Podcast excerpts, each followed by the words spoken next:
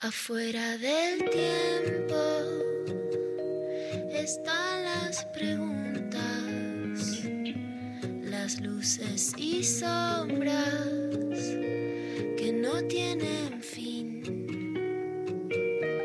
Ahí en la frontera están las señales, besando los bordes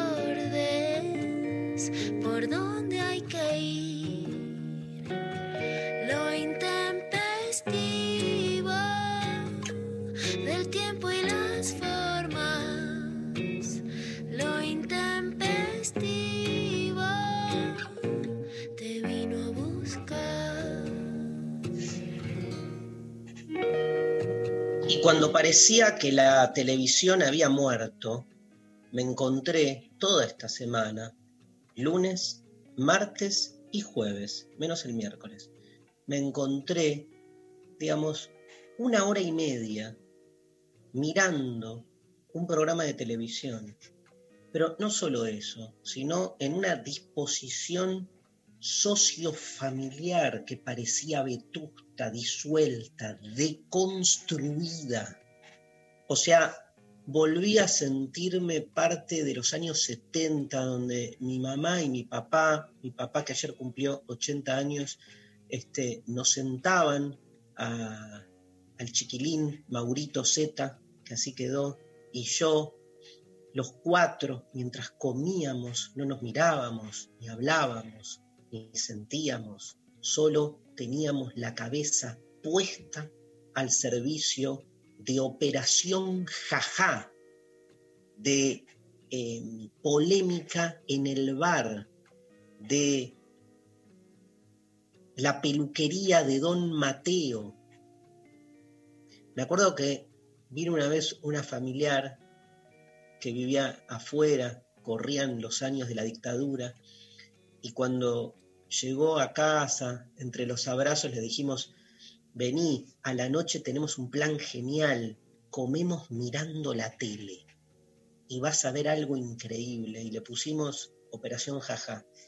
Y no me olvido más, yo tenía 12 años, ponele, no me olvido más de todos riéndonos y yo observando la cara de esta tía mía, prima, tía y prima, que miraban totalmente espantadas diciendo, estos perdieron, perdieron. Bueno, ese, esa sensación de derrota ahora se reconvirtió básicamente porque cuando uno llega al fondo del piso, recién ahí, puede levantar la cabeza. ¡Esta Matea! ¡Esta Matea! ¡Esta Matea! ¡Esta Matea! Eh, pará con el WhatsApp, la puta que te parió. Hola, Rechi. Hola Darío, ¿qué tal? ¿Cómo estás? Bien. María, Eh, yo te hago una pregunta. este, mm, Frente a esto que, digamos, es el extracto del audiolibro de Darío Stanriver, Vivir Intensa, Sí. capítulo 3, Mi infancia, un judío en apuros. Eh, yo te hago una pregunta, María. Cuando él hace todo este recorrido y que ahora descubre de nuevo la televisión, como, ay, qué maravilla, ¿no te sentís como me siento yo, una pelotudita? Que estamos desde que empezó este ciclo diciendo, solamente hay verdad este año, hay algo sucediendo en materia de expresión en la televisión. La verdad es que sí, porque una siente que no se la escucha. No nos sentimos escuchados, Darío. Te venimos diciendo la importancia de recuperar la televisión que está saliendo a defenderse a sí misma, que obviamente también, como bien vos decís, hoy en día quizás hegemoniza en términos numéricos y de rating eh, lo que es Masterchef.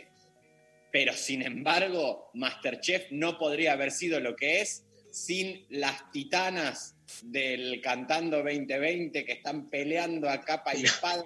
Yo lo comparé con la dictadura, no sé si se dieron cuenta, digamos, Sí, como esa que fue fuerte, esa fue fuerte, Yo no sé si todo lo que es las agrupaciones de derechos humanos están escuchando este programa. En tal caso queremos pedir disculpas.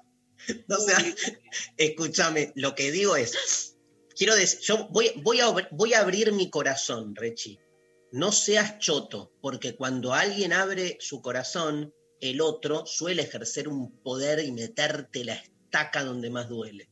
Entonces, el amor, el amor, hay un video donde lo explico, esto, el amor es que uno pueda mostrarse endeble, este, vulnerable y que el otro no se aproveche para ejercer un poder. O sea, si vos me amás, no me la metas a fondo. Eso, Yo te amo. básicamente. Bien, entonces, lo que digo es, la paso bien, me encanta el programa Masterchef, estoy hace tres días hecho un pelotudo mirándolo, igual, nada, pispeo el celular, tampoco me talibanicé, pero no dejo de darme cuenta que, eh, nada, yo estoy pasando una situación, viste, o sea, donde necesito evadirme un poco. No dejo de verlo como, es una hora y media que está bien, la pasás bien, pero nada, boludo, o sea, te, te, te abducen. Hay que decir que ayer estábamos viéndolo y hubo un momento de mucha tensión en, en el programa y estábamos todos bastante compenetrados diciendo, dale, cortá, ay, no llega, ay, no sé qué, como, y la- como que se armó una circunstancia en la que uno dice, con todo el pensamiento crítico que tenemos, que ejercemos, ¡Eh, que Frankfurt! eh, ¿Por qué no hacen platos eh, así, acorde a filósofos? Pero lo, está bueno. lo- lo que, ¿sabes qué me pasó? Ya, ya entendí lo que me pasó. Me pasa lo mismo que con el fútbol. Sí. Lo que pasa es que con el fútbol, como tengo más identificación, la tengo más clara, pero eh, con la tele pensé que no me iba a, a- a capturar de nuevo y me capturó. Igual que con el partido. Eh, sabés que es todo un armado, sabés que está todo editado y sin embargo estás ahí, dale Moldaski, la concha de tu madre, ¿entendés? Claro. A mí yo debo decir, eh, voy a cuidar tu corazón y esta apertura que vos tenés y yo te voy a acompañar. ¿Quién dijo que todo está perdido? ¿Mm? Hoy vengo a entregar mi corazón. No, a ofrecer. A ofrecer, bueno, cada uno hace lo que puede con su corazón. Yo lo que tengo para decir al respecto es, eh, hicimos transmisión del, eh, del show Masterchef, sin embargo nos pasamos rápidamente al Cantando 2020, No. porque es para gente que está muy tranquila el Masterchef. Lo otro es la cuna de la histeria, el Cantando 2020. Están todos enloquecidos. Claro. Eh, En- sí. Y está medio aburridote el Masterchef, hay que No, decirlo. no, no, para, para, para, para, para, para, para, para, para, para, para, para, para. Vos me estás diciendo, no, eh, la verdad es que me parece que hay una grieta que se está armando acá muy fuerte, Sí. eh, que va a estar, que nos da mucho material, pero que además hay que decir algo, Masterchef es un programa eh, que está pensado y dedicado a toda la familia argentina. Santiago del Moro cada vez que empieza el programa dice, Buen eh, buenas noches familias argentinas, viste como que le habla a la familia. Me parece que por eso es más convocante que el cantando, que aparte, y ni hablar del, del- del nivel, ¿no? Como de producción que maneja Masterchef, que decís, bueno, acá se ve, se ve que hay una marca internacional, está todo un poquito más cuidado. Yo me pregunto, Sophie Cornell, si hoy esta emisión sale por Radio Mitre. Porque la verdad que tener acá a la gente Stan River, este, tanto a María como Darío, defendiendo la institución familia, que el mismísimo Strindberg decía es la sepultura de cualquier creatividad, que ustedes eh, eh, enarbolen Me gusta. A mí, a mí me gusta garchar en los cementerios, ya que hablaste de sepultura. Eso es lindo. ¿Lo has hecho? Lo he hecho, lo he hecho. ¿En cuál? En la chacarita.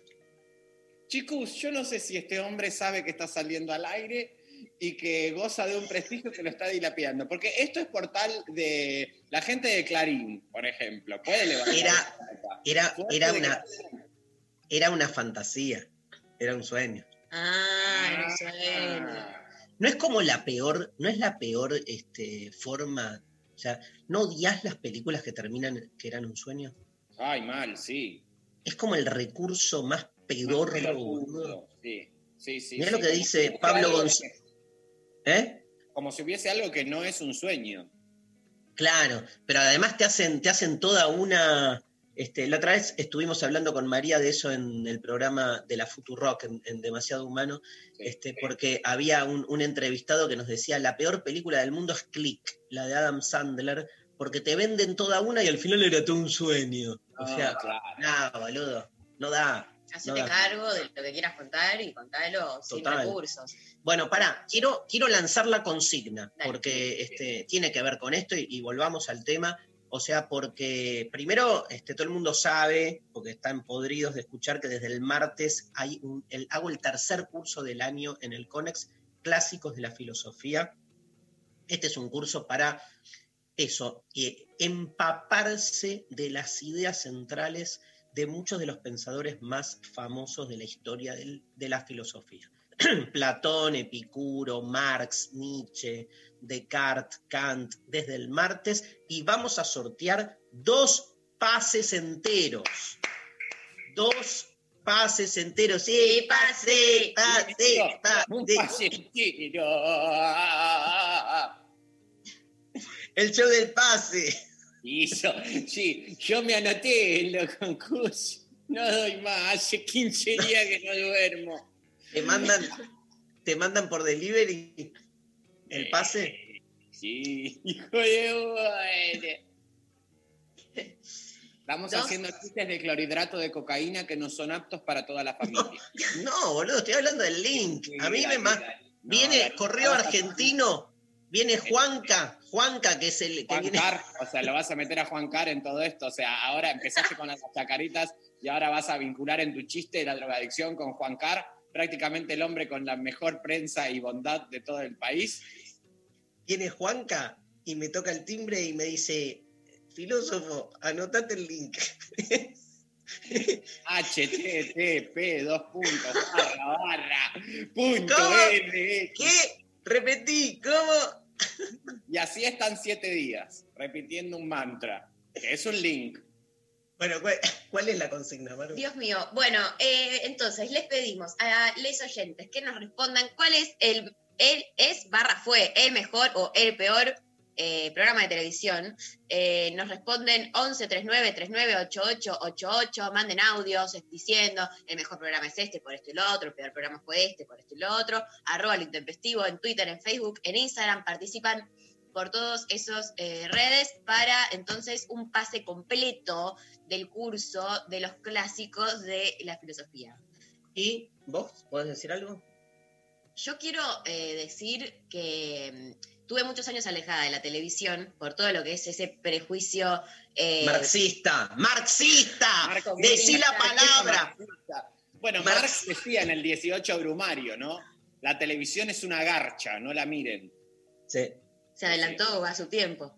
Sí. claro, la- La después. Lenin, digamos, este, la, la revolución rusa tiene que ver con la influencia de la televisión en, en- en las aldeas cercanas a Moscú. Sí. O sea, ¿por qué la primera revolución marxista se da en Rusia? Por la Y tele. ahí es cuando él manda a matar a Romay, el zar de la Claro. televisión, el zar de Canal 9. O sea, ese ¿Por fue. el- el- y bueno, y se dice, se dice que Goldie Legrand, no Mirta, sería Anastasia. No, No, Sí, pero pero ¿sabes, qué datazo. sí. ¿sabes por qué mató al zar? ¿Por qué? Porque sarna, que No, está bueno esto porque ni siquiera llega a terminar el chiste porque él se da cuenta de lo que está diciendo. Así hace siempre. Así hace siempre. Él, él vive para él. Darío vive para él. palabras con, que empiecen con zar sin repetir y sin soplar ya. Sarcófago, Sarna. eh, sartén. Pero Sar con Z o con S, porque estamos, somos pelotuditos. ¿Qué sartén no va con ese? va con Z, amigo. Sar con S. Zarzuela. Perdóname, yo compré una sartén marca sartén con Z. Bueno, ahí tenés. ¿Quieren que juguemos Es- un Tutti frutti, chicos? Sí, sí, sí. 10 Va, zar, dale, 10 dale, zares, bien. sartén, 10. Sí, bien, y estamos re duros. Juguemos un tutti frutti. Bueno, dale. Bueno. Bueno, hacete cargo ahora del tutti frutti. Ah, bien. Cero. Ya. Pero que las categorías. H. Nombres con H. Horacio. Hugo. Bien. Marcas. No, y vos, boludo. ¿Qué es eso? Eh, Héctor Larrea. Eh, marca. H y M. Eh, Ay. Eh, Hewlett Packard. ay, no sé, paso. Bien. Borrachos famosos. Horacio Guaraní.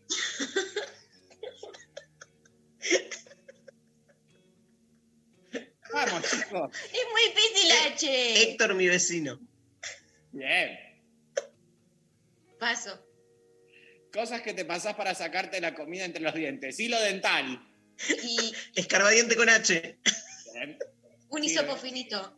Bien, hisopo finito. Bueno, chicos, ganamos todos. Dale, listo, basta. Qué lindo. Bueno, ¿a dónde tiene que llamar la gente? Al 11 39 39 88 88. 11 39 39 88 88. Arroba intempestivo.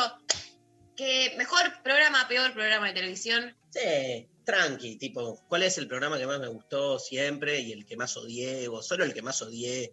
¿Qué programa me saca de la cabeza? A mí, toda la, la, la saga Sofovich fue como grosso, en- en- porque me generó esa sensación de, no sé si te pasa a veces, Rechi, cuando te engancha algo que sabés que es una garcha y decís, ¿cómo puedo ser tan débil?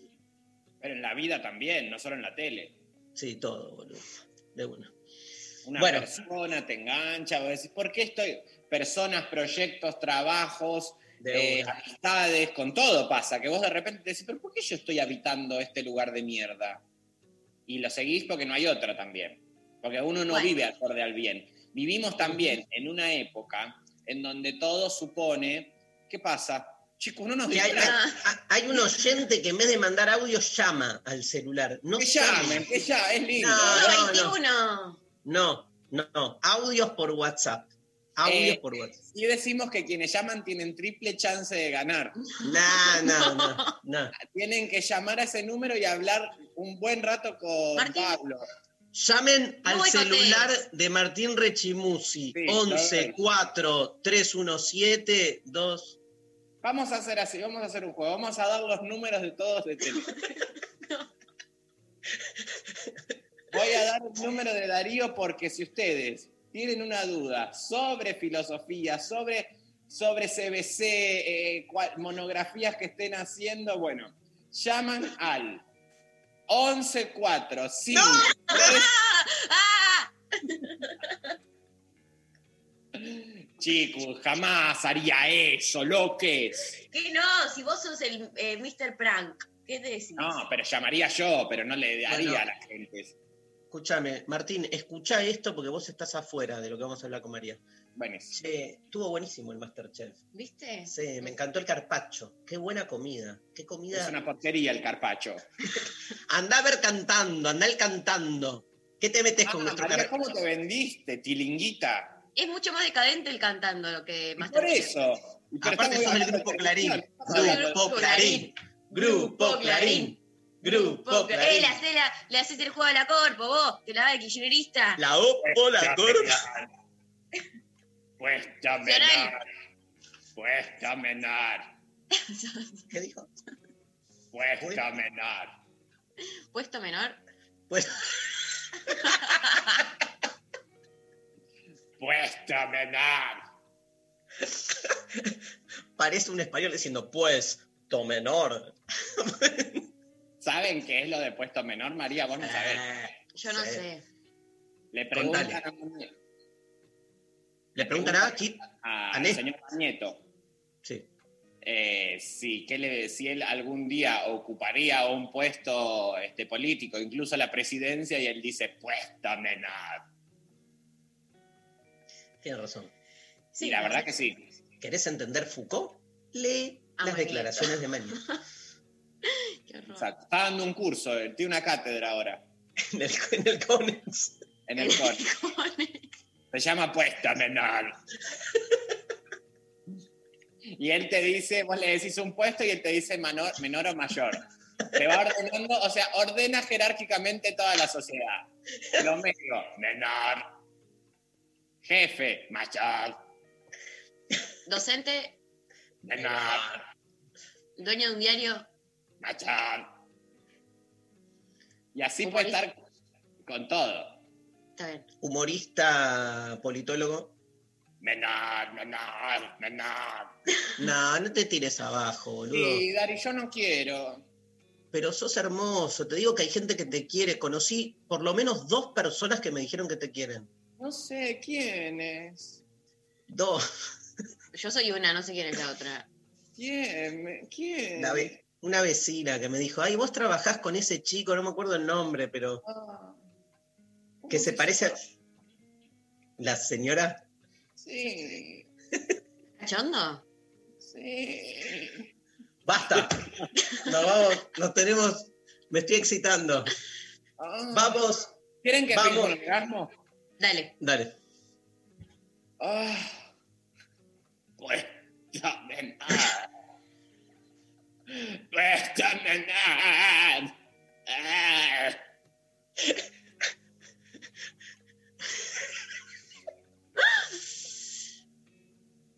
Pero escúchame, el, el primer.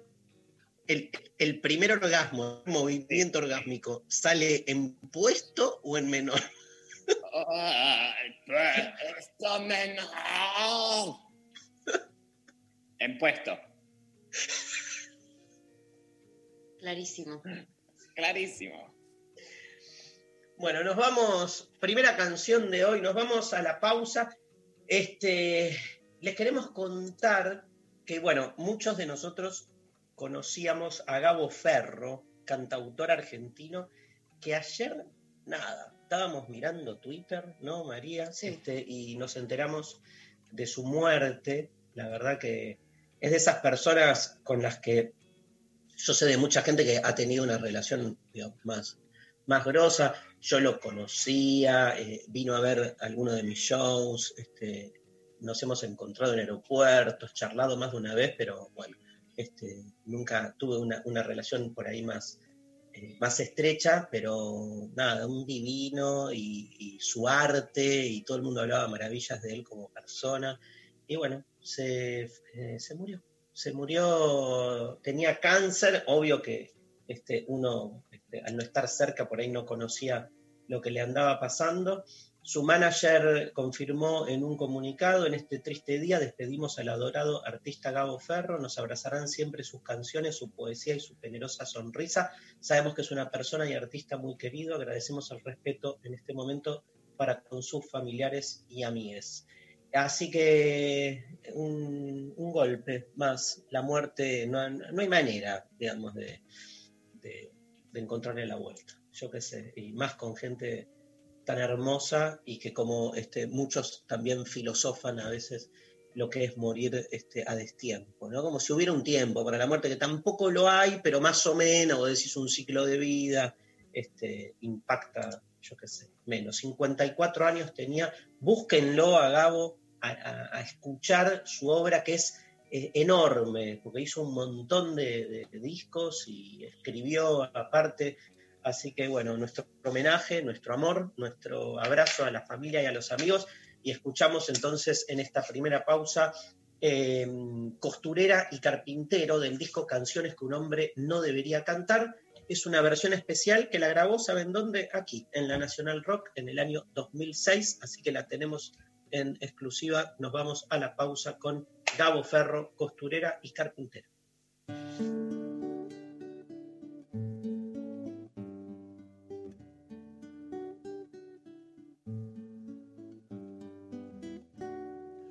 Cuando crezca seré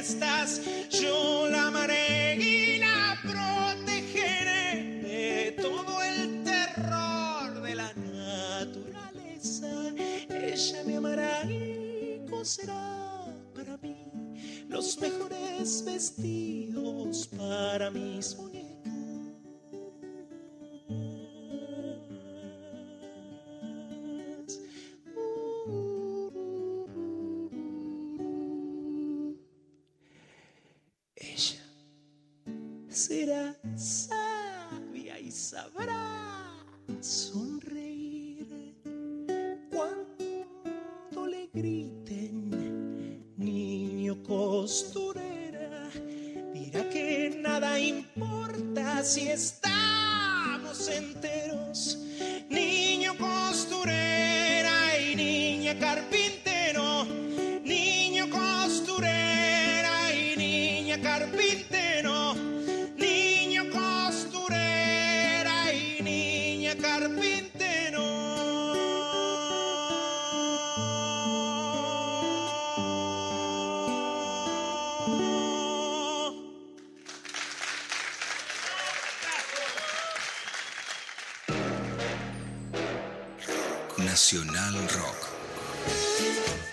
La soledad de estar acompañado.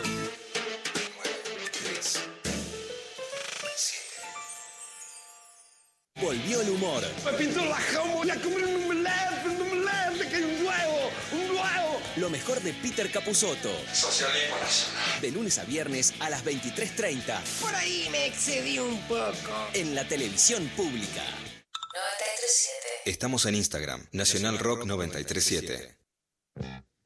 Hasta las 13, estás escuchando Lo Intempestivo. Con Darío Stanraiver Luciana Peca. y María Stanraiver. Bien, mensajes, ¿no? Hay mensajes, nos mandan por Instagram, eh, Nata Bontese dice, hola, el peor programa de TV fue y será Showmatch y el mejor CQC, saludos desde Rusia. No. Desde Rusia. Bueno, ¿qué, qué, qué opinas? Vos, Mariano, viviste, ¿no? El, ¿CQC? no, el quilombo, porque fue un, un Boca River muy famoso. Justo ayer veía un tweet de, de- Nada, veía un tweet. Vos sabés que yo en Twitter sigo gente que quiero y gente que no, pero, de, digamos, este, no importa. Digo Sos muy esto. plural. Soy muy plural, porque Muy necesito, necesito escuchar todo, yo qué sé.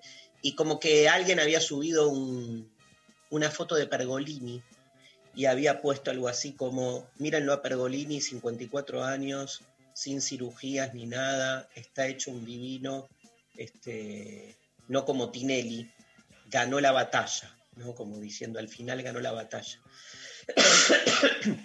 La batalla Qué- estética. Qué pelotudez que dije, ¿no? Pero justo Sí. había, vi ese tweet y me, me quedó. Pero digo, fue un gran, una gran grieta, yo un macho CQC, ¿no? Rechi, ¿vos la viviste, no?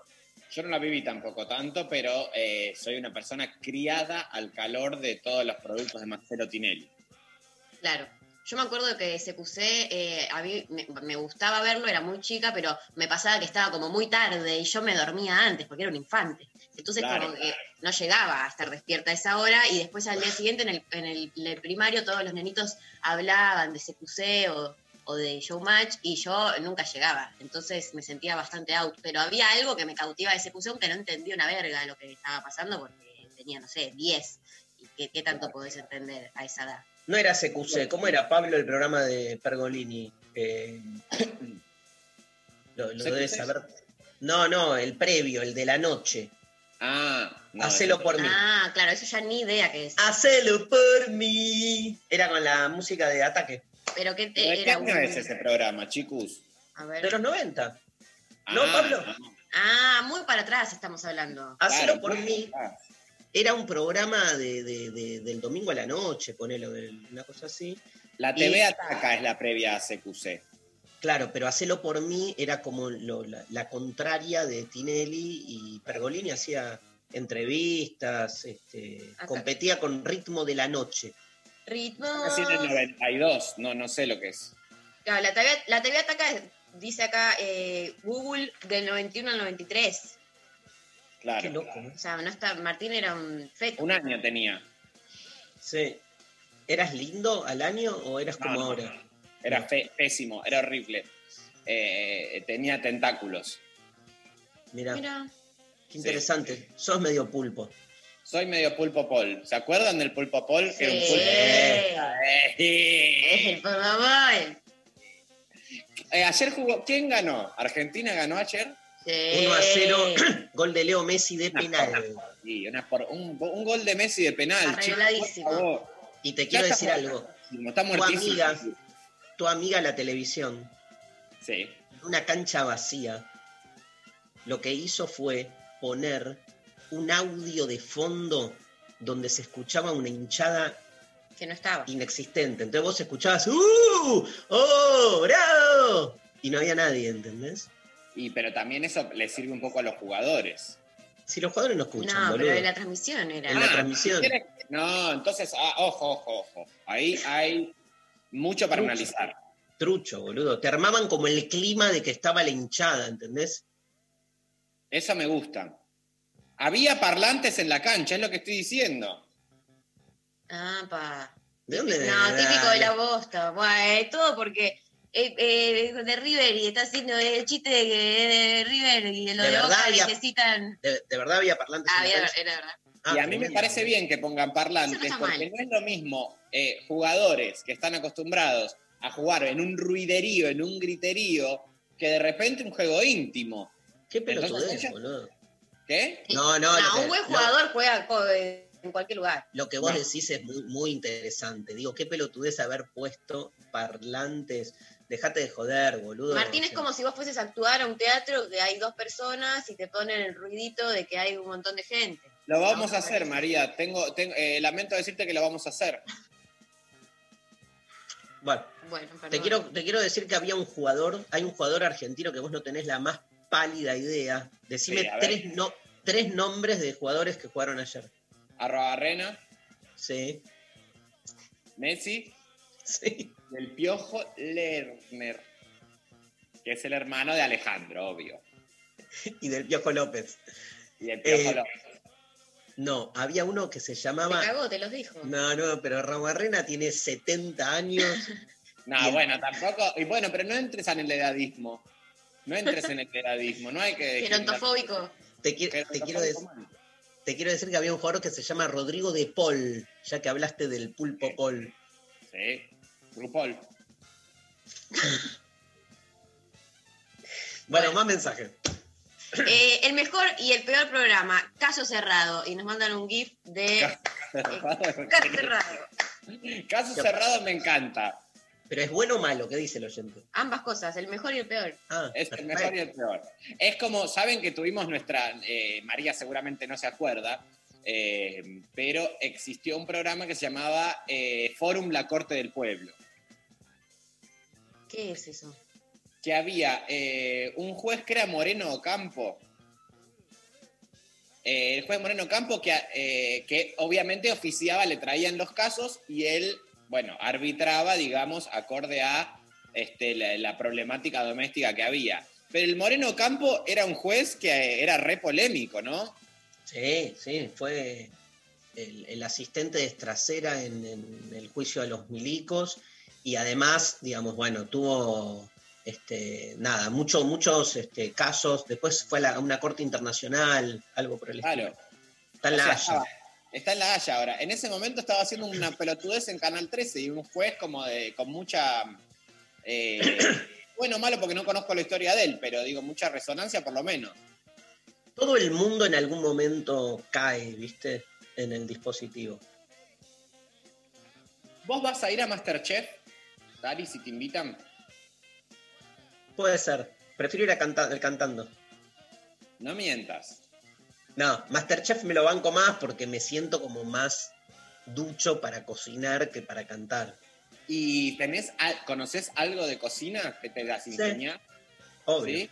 Sí. Cocina muy bien. Te doy, por ejemplo, te doy, a Sí. ver.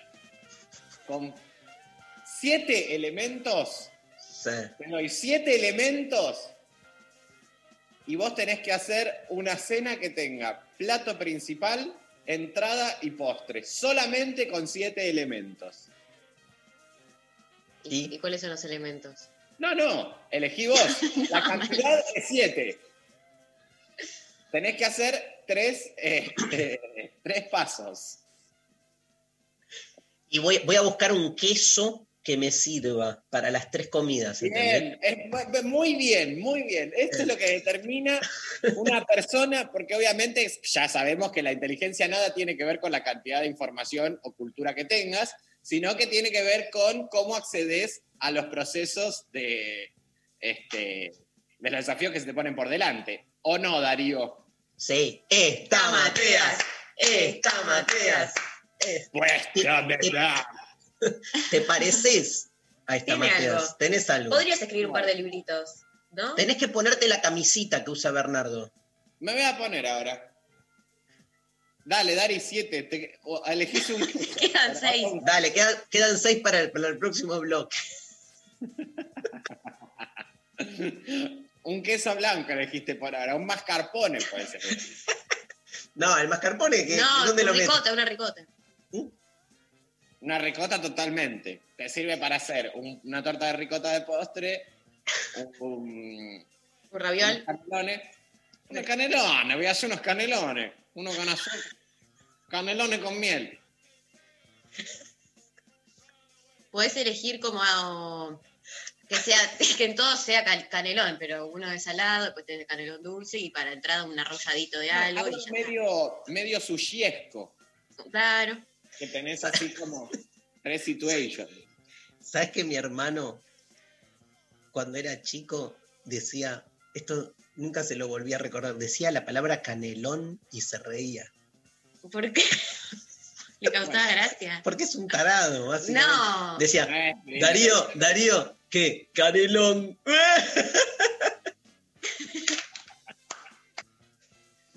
Y después, Y mira- eh, y después estudió cocina.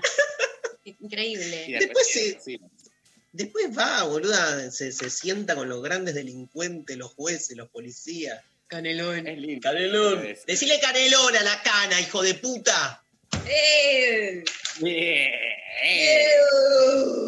Son ustedes los Pimpinela, los mejores Pimpinela de la este, de, de la actualidad. Son los Eh, Pimpinela del kirchnerismo ustedes. Los pimpicá. Mauro contó el domingo pasado en el encuentro que hicimos en el Conex, cómo una vez en un restaurante, cuando él trabajaba en TN, una señora se le acercó y le dijo, vos, pendejo, devolví a los nietos. Tremendo, hizo, Bueno. hizo como, hizo todo un, un- un relato de lo que fue su, su paso por TN y cómo de repente le empezaron a, a gritar a él, devolví a los nietos, y después cuando se pasó a C5N, Le la otra, claro, ¡Eh! Te, te devolví todo lo que te robaste. También. tremendo. Claro. Tirame un audio, González. Bueno, buenos días, buenas tardes, buenas noches a todos. La que estaba llamando era yo, yo entendí que había que llamar, muchachos.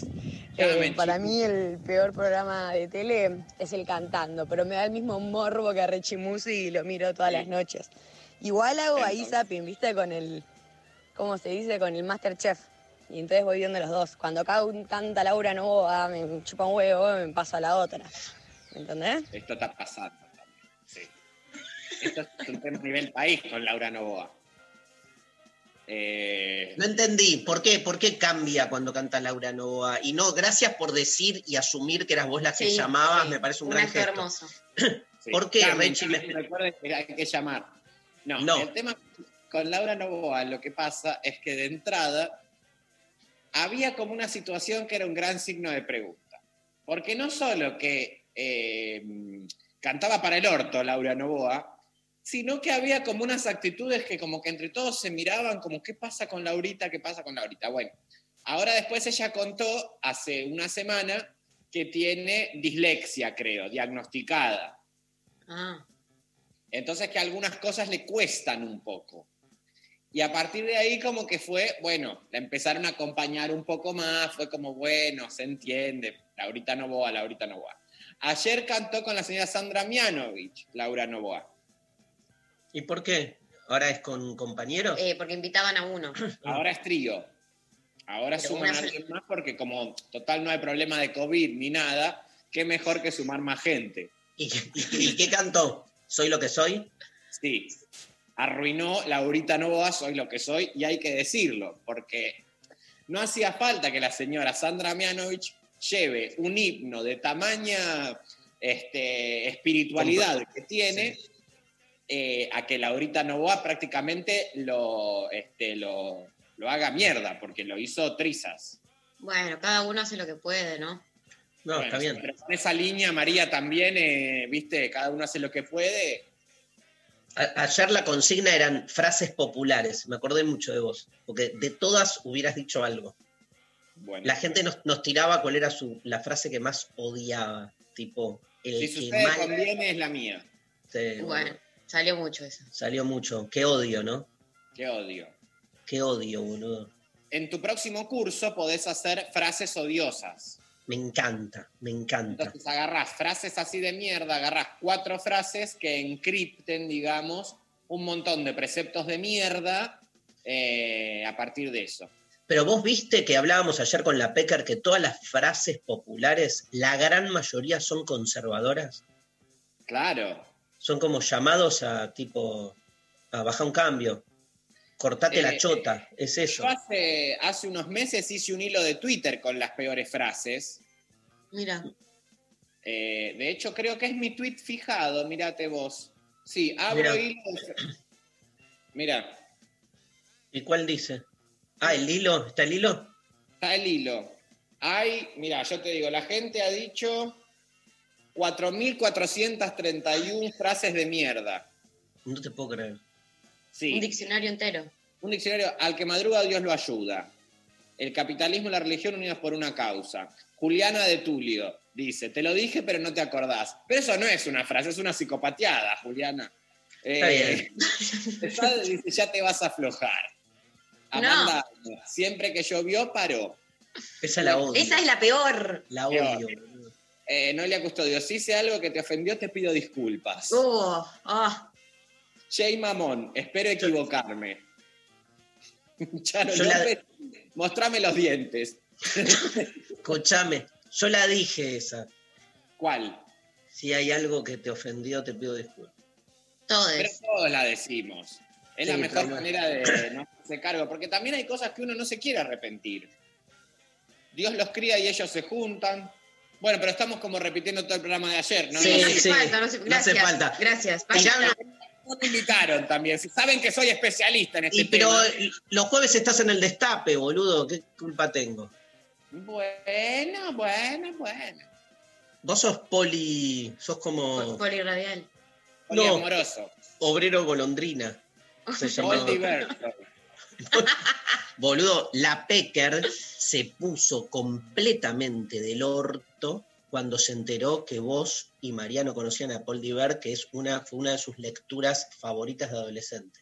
Te lo digo, te lo digo porque, bueno, nada, quiero que sepas lo que se habla de vos en la semana. Esa mujer no está bien, ¿eh? Sí, está muy bien, está No muy está bien. No está bien, no está No te metas bien. con mi hermana, con mi hermana, es una hermana elegida. No está bien, Luciana, chicos, por favor. Yo no sé si ustedes vieron el vivo que hizo a las 4 de la mañana ayer, hoy. Éramos siete personas, no está bien lo que hizo. Yo no quiero dar detalles, pero ¿Qué fue muy fuerte. No, no, fue muy fuerte, Mari. Fue muy fuerte, es irreproducible las cosas que hizo y dijo, porque le da el trago y a las 4 de la mañana. Entonces No- estaba pasada, pero. No eh, toma, Es no toma. abstemia, Luciana. No toma la Pecker. Va a ser abstemia, chicos, es lo que le dice a ustedes, no se coman la comba de la Luciana Pecker, no, no. NASA, Miren, NASA, pasame otro audio, porfa. Tema aparte para don Martino Rechimbelsi. Este, Hola. nosotros debe un programa documental de conexión, se llama en Netflix, y hablaba sobre las heces, no la- las letras, sino la caca.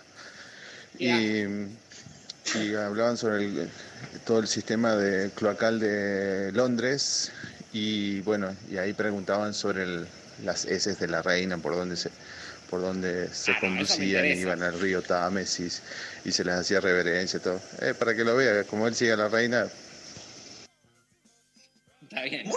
bueno, boludo. Muy bueno. La verdad que empezó siendo un asco, pero después me terminó dando ganas de verlo. Porque yo quiero saber cómo, dónde van las heces de la reina. Me encantó. Bueno, hacemos, vamos a tomar un cafecito, Rechi. Dale, yo lo Hacemos hizo un- controlo contra el azulejo. La verdad que gracias a este programa me siento cada vez mucho mejor. Charlie García, me siento mucho mejor en lo intempestivo.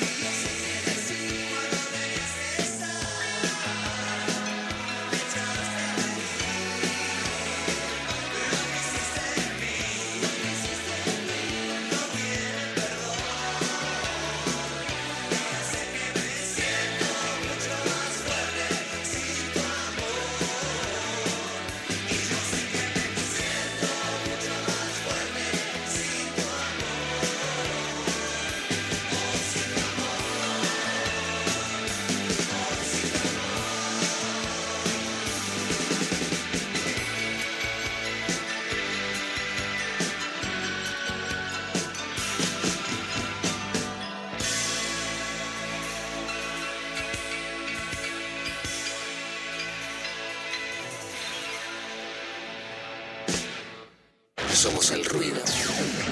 Lo que llena el silencio. Somos lo que incomoda la comodidad. Somos 937. Somos Nacional Rock. Un plan es algo muy común, pero no necesariamente fácil de concretar. A menos que sea un gran plan. Tapa, Marianita y DJ Pradón. Primera mañana sin histeria, info justa y buena música. De lunes a viernes, de 6 a 9, te proponemos un gran plan. En 937. Nacional Rock. 937. Estamos en Facebook. Nacional Rock 937. Lunes a viernes, de 11 a 13. Lo intempestivo. Darío Stanraiver. Luciana Pecker. María Stanraiver. Bueno, hay eh, noticias porque eh, es muy necesario estar bien informados sobre lo que pasa en el país y en el exterior. Empezamos con noticias nacionales. En el día de ayer, eh, el presidente Alberto Fernández participó de lo que fue eh, la presentación del libro El hombre que lo cambió todo del topo Jorge Devoto. Eh, Topo, y eh, al cual lo invitaron a eh, escribir un, capítulo del libro. Eh, hay muchas personas que participaron de la escritura de ese libro. Una fue Alberto Fernández y esto decía en la presentación. Para Néstor siempre me repetía una frase que a mí me, también me quedaba como un tábano. Me decía, el problema no es nuestro mientras no los conozcamos. Si sabemos del problema, el problema es nuestro. Y así lo que nos decía es, si el otro tiene un problema, no te hagas el desentendido, ocupate de resolverlo y de ayudarlo. Y así yo viví lo que en el, en el capítulo que el topo gentilmente me invitó a escribir, llamo la más maravillosa aventura que alguien en política puede tener, que es la aventura de empezar en el desierto y llegar al poder, y llegar al poder y cambiar una Argentina. Y esa aventura que yo viví,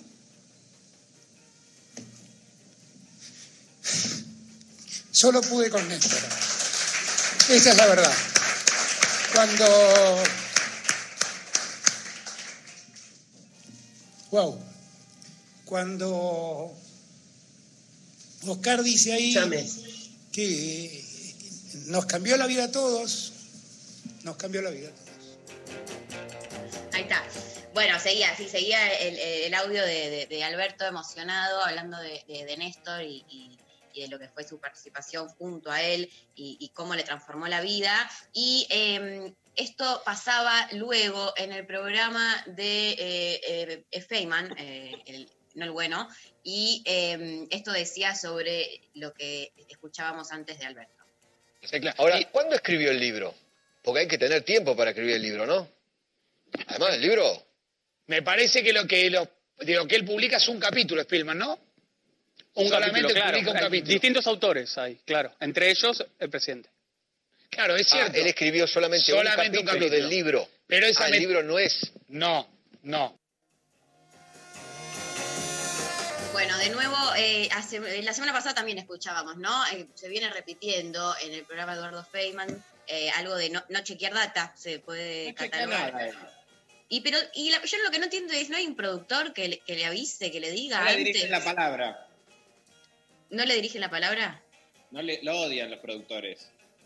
¿Está chequeado esto? Es información que vos tenés chequeada. No, pero ya que estamos hablando de él que no chequea, Está perfecto. Eh, bueno, decía entonces esto que escuchábamos, como "Ah, hay que tener, hay que tener tiempo para escribir un libro y hacía con la mano como que era un libro enorme y ahí no, no, eh, Eduardo, solo, un capítulo. Ah, ah, solo un capítulo. Bueno, eh, así está el periodismo de nuestro país eh, y así está nuestro presidente también lagrimiendo, eh, ¿Qué recordando a opinas, Néstor. ¿Qué opinas de la, de la emoción por Néstor de, de Alberto Rechi? Eh, y bueno, obviamente me, este, me interpela muchísimo, más ayer que era una fecha tan especial, ¿no? Cumpleaños de Perón, digo, como... eh, y al mismo tiempo debemos también eh, asumir que atravesamos un tiempo bastante difícil respecto de quienes nos sentimos interpretados por la fuerza del peronismo o del kirchnerismo.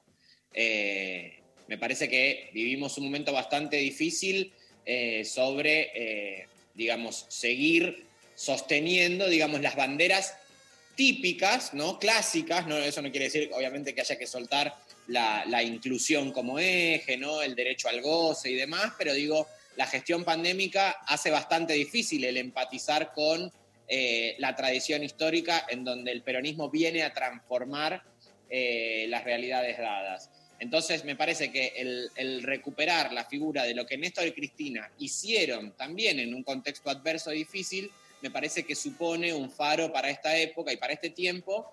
Y también es una invitación a una postura eh, no crítica, pero sí una postura que un poco tensione y de esa manera acompañar, digamos, a que el gobierno pueda, eh, de alguna manera, llevar adelante esas medidas que están ahí pendientes, ¿no? Como por ejemplo el impuesto a la riqueza, que debería ser algo este, ya solucionado, ¿no?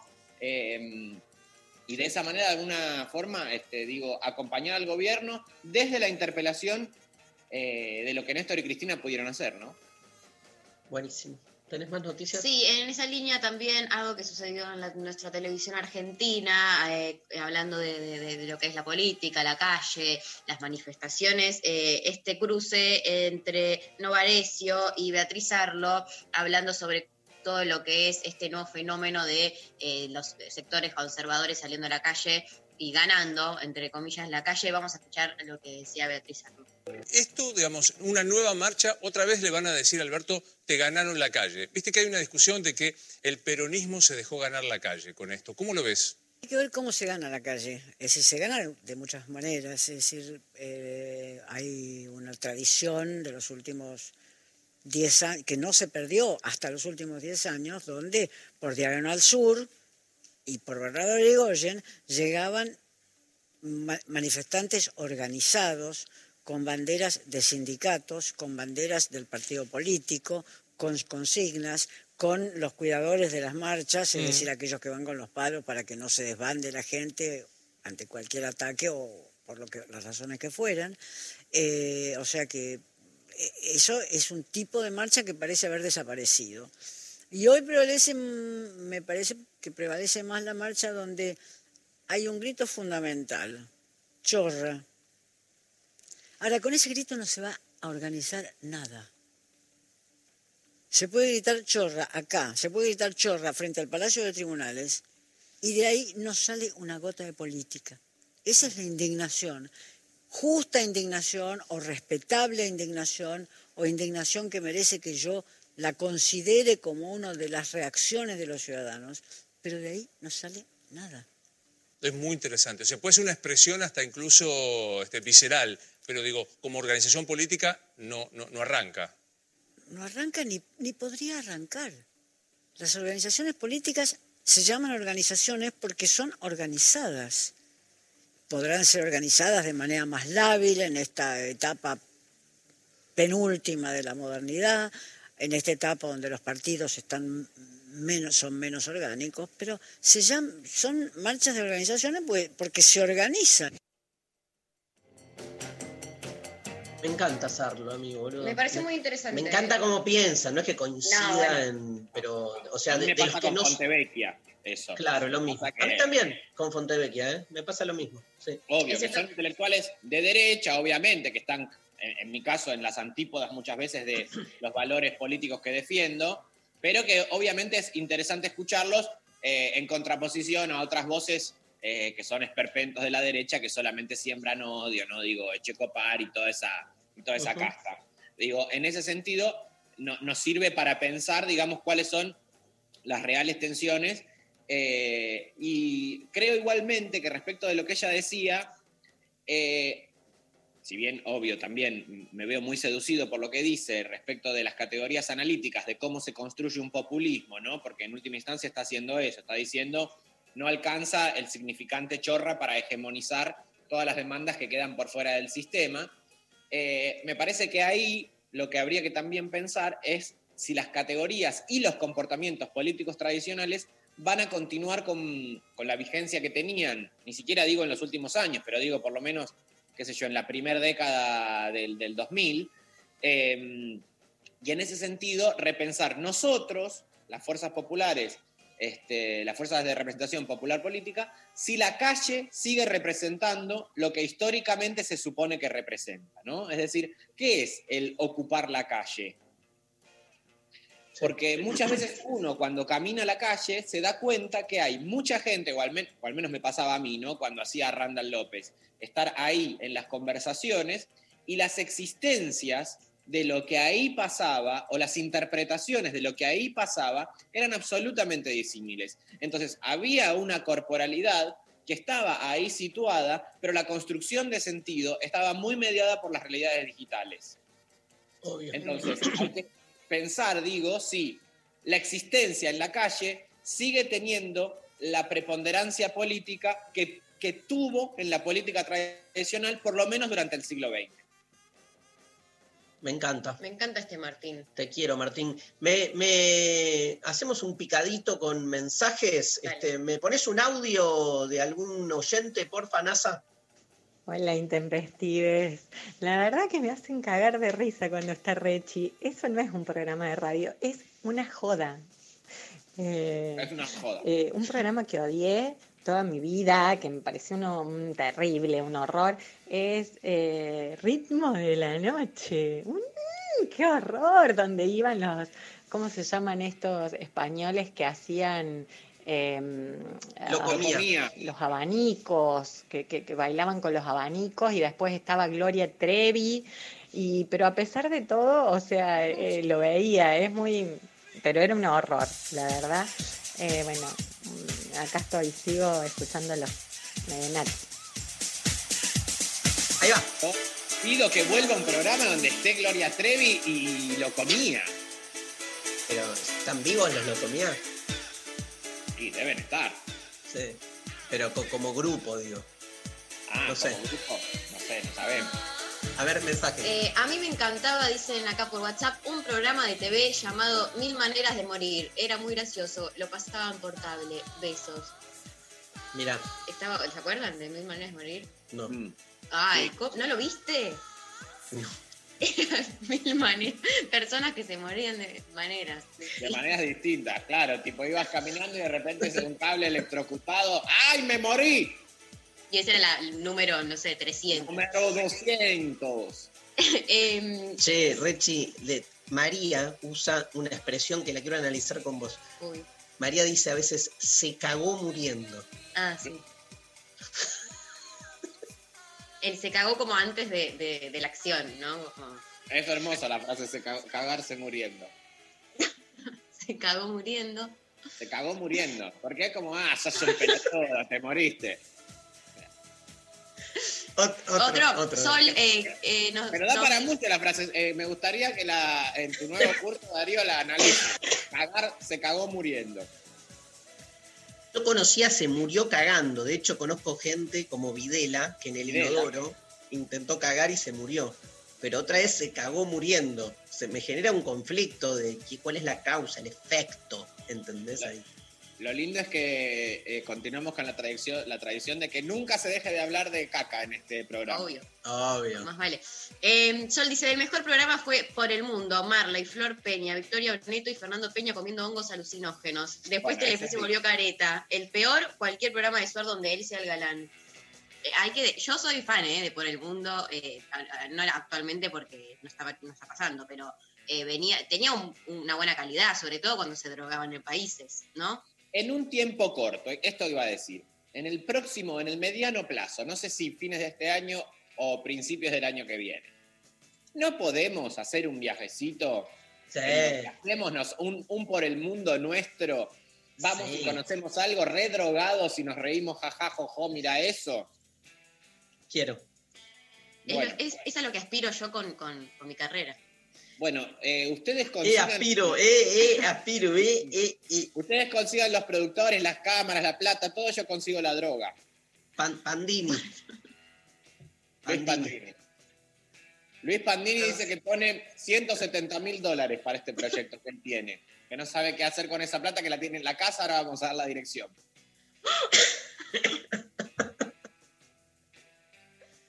Otro audio, otro audio.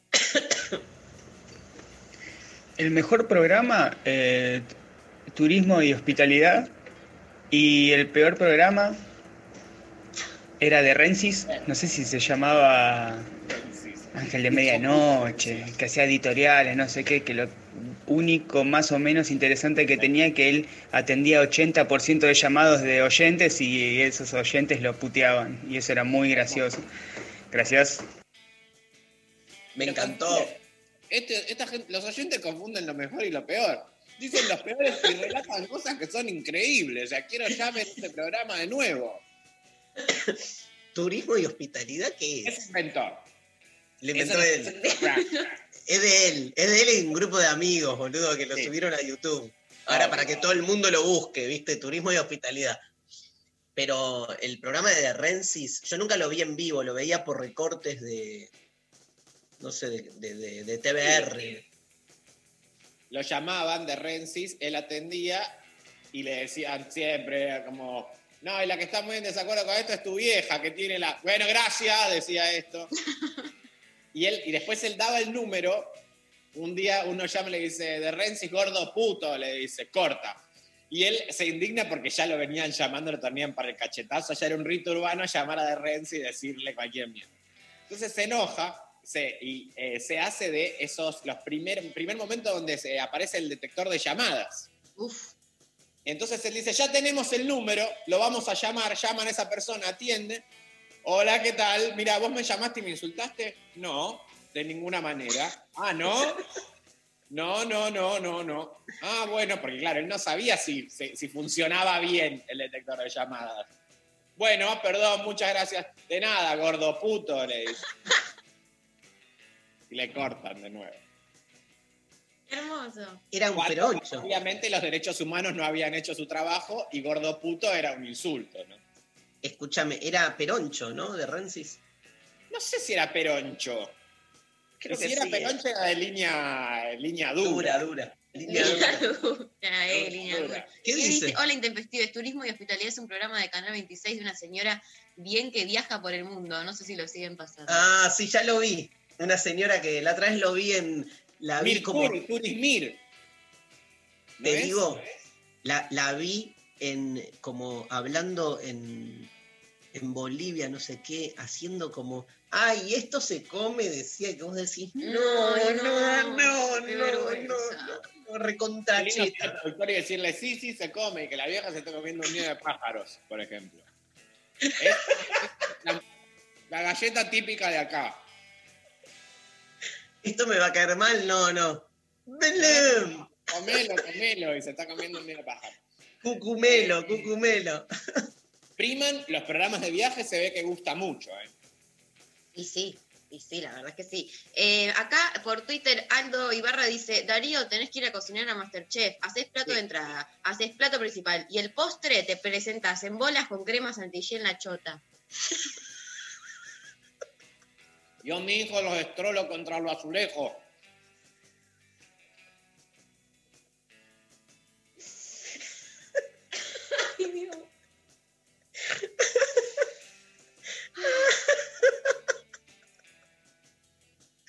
Me imaginé entrando por el pasillo de no. Masterchef. Hoy el postre es crema en la chota. Todos tienen que pasar. Moldaski, Nacho ¿cómo es? Su- sa- Surena, Suredo. Suredo, Saureda, algo Sureno. así. Hay uno que se llama Nacho Su- de no sé qué. Na- Eh, Nacho, hermoso. El de Pantera. El de sí. Sí. ese. que no puede mezclar dos condimentos. Ayer le puso agua a, eh, sal al agua donde iba a hervir un huevo. No, le puso, le puso Y sal. le puso sal A la cáscara. A la cáscara. No, bueno, pero que cocine desnudo, que es para. Hay que, si lo van a cosificar, que lo hagan bien. Claro. Mirá lo que dice la bestia de Sophie Cornell. ¿Lo lees vos, eh, Rechi? Sí. Dice: eh, A nadie le importa, está que se parte solo. Yo le mandé un mensaje desde la cuenta del investigo. Estoy caliente, caliente con él. Quiero hacerle el amor, fuerte y pausado. Primero lo sentaría en una sillita. Le sacaría toda la ropa y lo lavaría con eh, paños de ayudín. Después lo sentaría un ratito al aire. Lo haría orearse. Ahí le besaría el cuello. Después le pondría crema chantilly en la chota.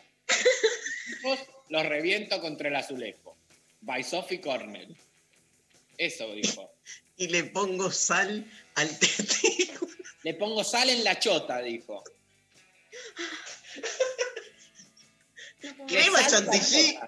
Crema chantilly o sal. No puede, o sea, está bien que sea una chota, pero pongámonos de acuerdo. Y bueno, pongámonos de acuerdo, Sofi, ¿qué querés vos? Decí. Ah, ahora no hablas más, ¿no? Está que se parte solo. ¿Qué es ese? ese es para las frases. Está que se parte Que solo. no hace falta partirlo, no sé, no Pero sé. eso le dice, es como medio pajero. Está que se parte solo. Obvio. No, Sí, pero es raro. partirse solo eh, es raro. Porque Es raro, la es como- contraposición al te parto parecería la contraposición Claro. al te parto. Porque Sofi estaría diciendo, me, me- lo partiría en dos, ¿viste? Tipo, me lo garcharía. Pero está que se parte solo. está tan tan bueno que se parte solo, no hace falta ir a partirlo de lo bueno que está. Sí, pero, o sea, no, no, no, no tiene Bueno, sentido. no hay que buscarle no tiene sentido, boludo, la frase. No tiene se- sentido. No, no. Bueno, otro, otro mensaje. Otro mensaje dicen, Eh, las gatitas y ratones de Porcel. Despertó Ah. mis fantasías por Moria. No toca botón. Alta calidad de humor sutil para la época. Grande Olmedo. Caro en Parque Patricios. Caro de que tiene, digamos, mi edad, más o menos, ¿no? Porque estamos ahí con. ¿Otro? Eh, ¿En noticias tenés? ¿Más noticias? ¿Te quedaron noticias? Claro que sí. Dale, hacemos unas noticias más y. Vamos a una, eh, vamos a hacer efemérides eh, muy importante en el día de la fecha. Por un lado, les cuento que eh, mientras se me carga la noticia, es el Día Interamericano del Agua. Bien, Muy me gusta. Es muy importante. Se celebra en esta fecha en recuerdo de la creación de la ex dirección de Parques Nacionales, actual Administración de Parques Nacionales y de las dos primeras áreas naturales protegidas en la República Argentina el 9 de octubre de 1934. También es el Día Mundial del Correo. Bueno, mira, el bueno. correo, eh, la verdad que en pandemia es como otra expresión de la televisión. Eh, sí. Pensábamos que no, no había mucha más vida por delante y cómo salió a salvar todo el método correo. Voy a decir que La una carta, o sea, antes era solamente, bueno, después el envío de cosas, ¿no? Pero digo, eh, fue algo que se puso, la verdad que habría que también aplaudir a toda la gente, no solo del correo, sino de delivery, eh, hermanes latinoamericanos, Uber, Globo, Rappi, pedido ya, que el día uno de pandemia ellos estaban en la calle, meta que te traigo, que te llevo, sin saber eh, si el virus estaba en el aire, qué mierda pasaba. Totalmente. Eh, adhiero. En 1940, un día como hoy, nace en Liverpool, Reino Unido, el músico británico John Lennon. Muy importante Bueno, para la historia de... Me chupa un huevo John Lennon. Yo no sé a vos, María, pero todo lo que es No. John Lennon, a mí no me Ay. interesa en lo más mínimo. A mí me, me súper interpela porque soy una persona eh, que, que tiene alma vieja. en un cuerpo de una niña. Hay que, había que decirlo en algún momento. eh, y soy muy fanática de los Beatles. Entonces hay algo que me interpela muy fuerte a mí de este señor. Ser fanático de los Beatles es como ser fanático del chocolate, chicos, obvio. ¿Quién no le gusta? Bueno, pero una cosa es que te guste, otra cosa es escucharte todos los discos, saberte todas las canciones, que te interpelen en un, en un lugar más profundo. Tener, yo ¿Comiste tengo cua- chocolate o escuchaste más los Beatles? comí más chocolate. Descansa la defensa. I raised my case. Eh, un día como hoy, de 1941 en Estados Unidos, el presidente Frankie- Franklin D. Roosevelt autoriza el desarrollo y construcción de una bomba nuclear atómica. Bueno, casi. Esto es bueno. Eso está bueno. Eh, por otro lado, en 1967, vos, que sos un zurdo recalcitrante, muere asesinado eh, tu gran eh, referente Ernesto Che Guevara. ¿En qué año?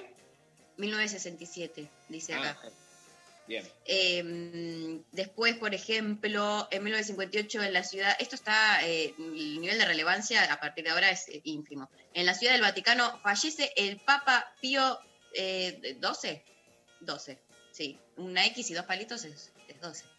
No sabes nada de números romanos. Eh, fui a, eh, a una primaria pública en la época Ah. del que Macri era, era el gobernador de la ciudad de Buenos Aires, entonces no se puede Ah. esperar mucho de, de- de mi De lo que vos formación. sabés de, matemáticas, ¿sabés algo o no? Muy poquito, poquito, poquito, poquito. Poquito, poquito. Bueno, por otro lado, te voy a contar eh, algo también muy importante. Eh, un adolescente, un adolescente, un puber, ¿sí? Eh, consigue el récord Guinness eh, al lograr una fusión nuclear en su propia casa. Bien. Jackson, Jackson Oswald sostiene que fue el único que trabajó en el proyecto. El estadounidense estableció un nuevo récord Guinness al crear un fusor nuclear en su casa cuando tenía 12 años. O sea, eh, yo a los 12 eh, básicamente no estaba aprendiendo nada porque estaba eh, en, este colegio de mierda, pero este chico eh, en el 2018 es, pero ahora se confirma el récord Guinness, estaba haciendo en su casa en Memphis, Tennessee, esta fusión nuclear en su casa, en su, en su, en su, mm, en su habitación, así como cuando a los 12 estabas en tu habitación jugando boludeces, bueno, este chico se creó un fusor nuclear y le dieron, dice, mm, eh, dice el chico que ahora ya tiene 15, he sido capaz de usar la electricidad para acelerar dos átomos de deuterio juntos para que puedan fusionarse en un átomo de helio 3 que libera un neutrón que puede ser usado para calentar el agua y encender una máquina de vapor que a su vez produce electricidad. Nadie Bueno. entiende, te acabo de decir, No, pero no, es algo no, muy no. importante. Además nadie sabe bien qué es, para qué sirve todo esto. Y uno imagina No. enseguida función nuclear bombas. Claro, va como y, y sí. Eh, así que a, a repensar qué estamos haciendo con nuestras juventudes, ¿no? con, con nuestros, con nuestros adolescentes. Eh, ¿Te leo más mensajes? No, nos vamos a la pausa. Les quiero contar, me acaba de mandar un mail mi hijo menor, es muy chiquito, y hizo, me, me acaba de mandar un video que hizo conmigo y que dice te quiero papá. Nada, Qué hermoso. Estoy muy enamorado. ¿Lo podemos, subámoslo? No, no. Eh, me, me impactó, me quedé como... Bueno, escúchame, tenemos una entrevista después de la pausa. Te quiero contar, eh, Rechi y María, con Pablo Cachadjian, un escritor argentino, eh, que acaba de editar una última novela que se llama Amado Señor, la tengo acá, que está impresionante. Pablo, este, vos recordarás, Rechi, tuvo un episodio del que, bueno, obviamente hablaremos.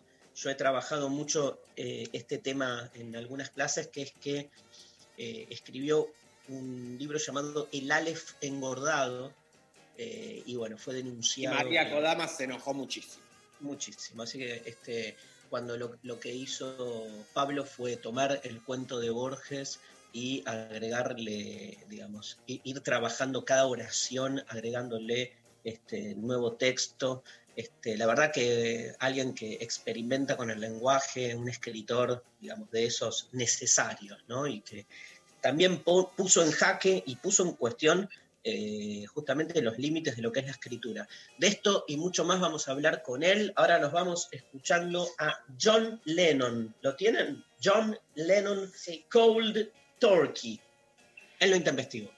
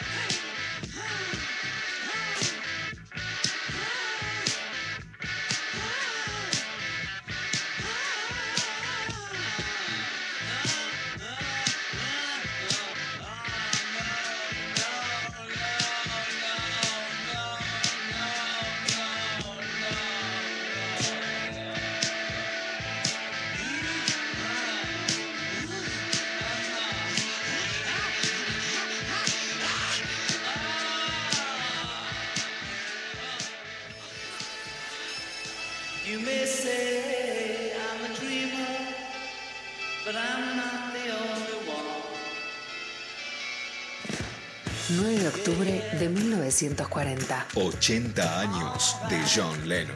Some karma's gonna get you. simulando permanentemente algo que nos marca, ¿no? Creo que en parte simulo los Beatles en mi fuero interno. Muchas veces pienso en Lennon y me entristece mucho. Y me entristece la muerte de Lennon. Como desamparo, diría, más que miedo. El desamparo que creo que se sintió en el mundo. Lennon en el cielo con diamantes. Feliz cumple, querido. 937 Nacional Rock.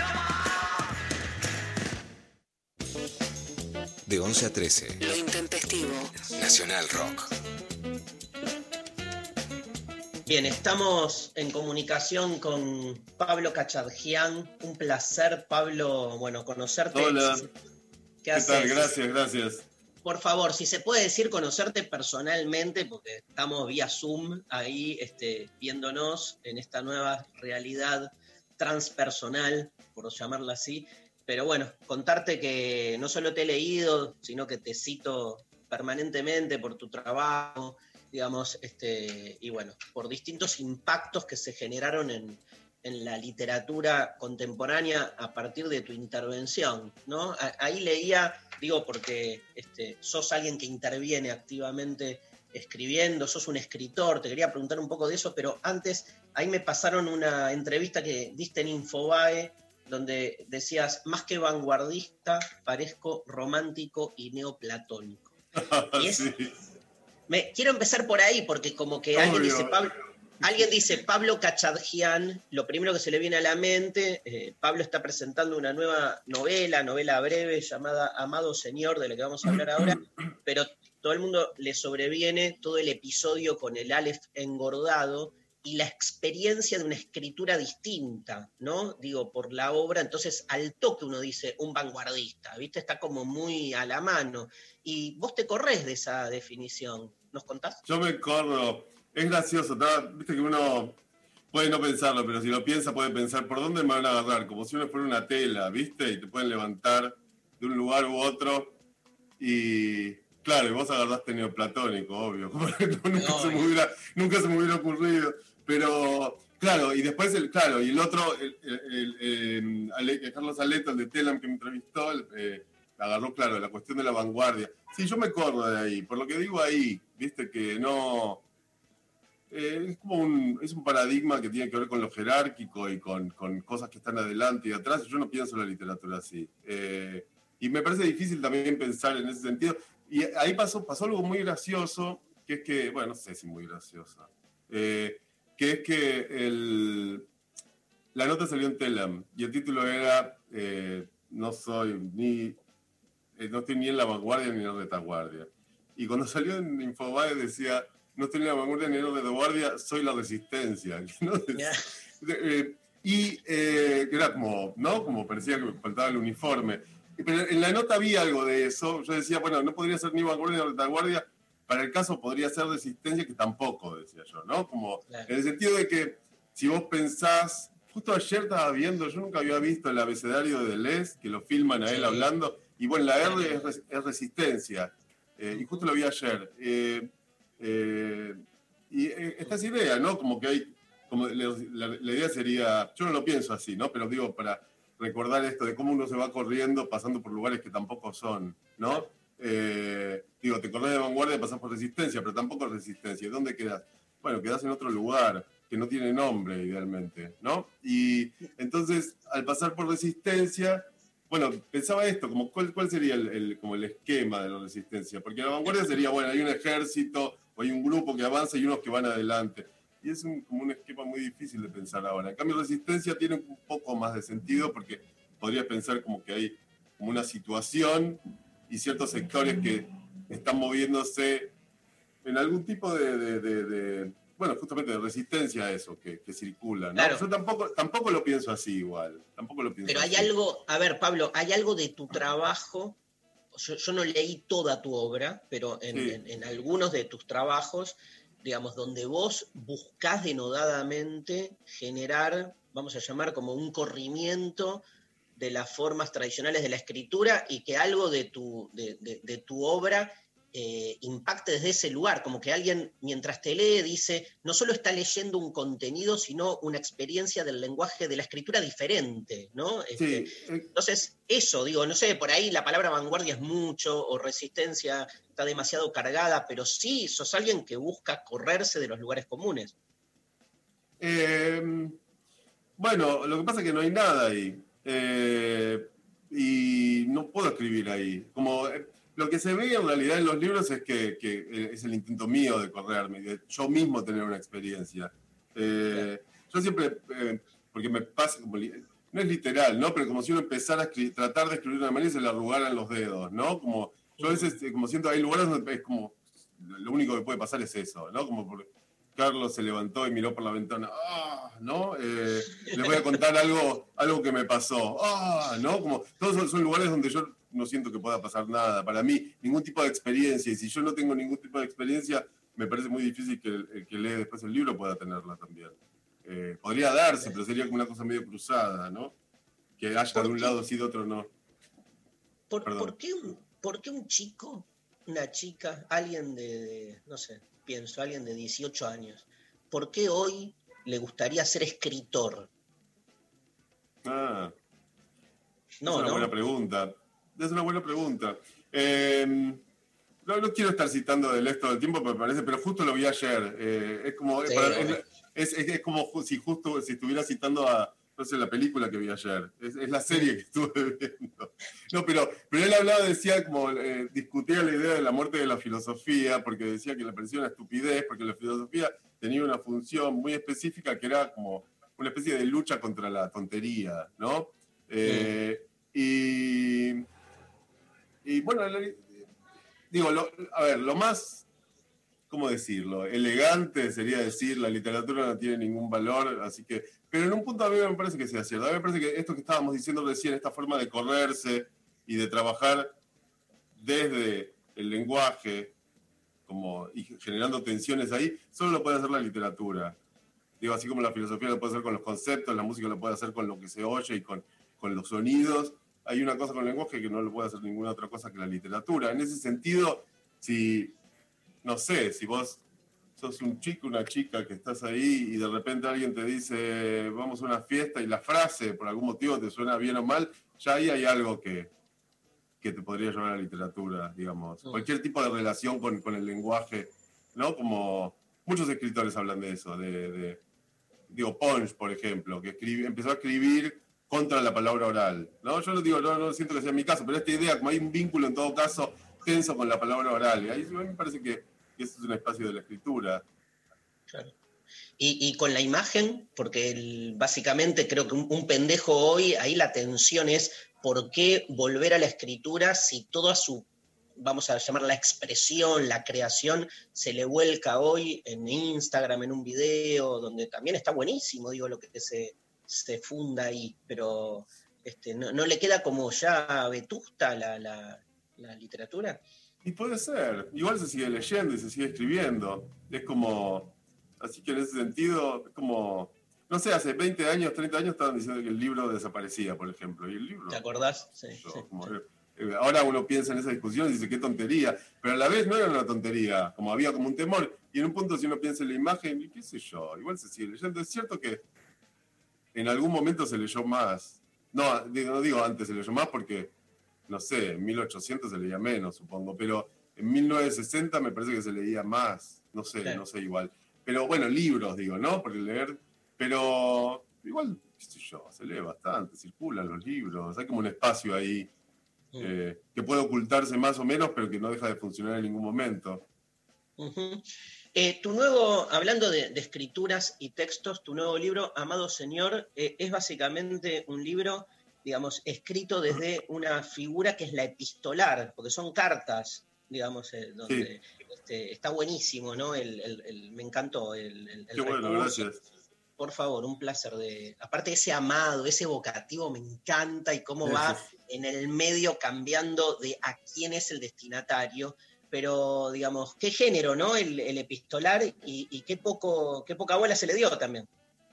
Bueno, tuvo momentos y tiene, y tiene como grandes exponentes, pero a mí, más que el género epistolar, como nunca pienso en términos de género, como nunca. No- no digo, para mí eh, no existe el género, en un sentido. Y en un punto a veces, sí, bueno, esto es otra cosa, pero bueno, no lo pensé en términos de género, sí lo pensé en términos de, bueno, hablabas de imágenes, como, ¿no? como son figuras también, ¿no? Como esta idea de hablarle algo superior, ¿no? Que, que es- está en San Agustín y que está en Kafka, en la Carta del Padre, ¿no? Que es, le, le Claro. escribí- escribís en segunda persona, que eso es el género epistolar, pero algo que está un poco por arriba y que no entendés. Y que de un punto vos te das cuenta de que para entenderte a vos mismo necesitarías antes entender qué es eso que está ahí. ¿No? Que eso, digo, es eso, hablarle a Dios.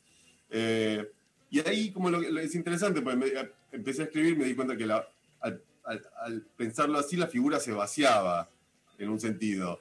Y era una figura que se podía llevar cualquier cosa, que, que es lo que pasó en el libro, que le empieza a hablarle a Dios, pero le termina hablando a los escarabajos, al, a, la- a- a los agujeros, a cualquier cosa, ¿no? Como, y le habla y se entiende a, a partir de eso, ¿no? Como, es un poco eso, sí, como, Sí. Vos sos docente, ¿no? Aparte, Pablo, sí, sí, sí, sí.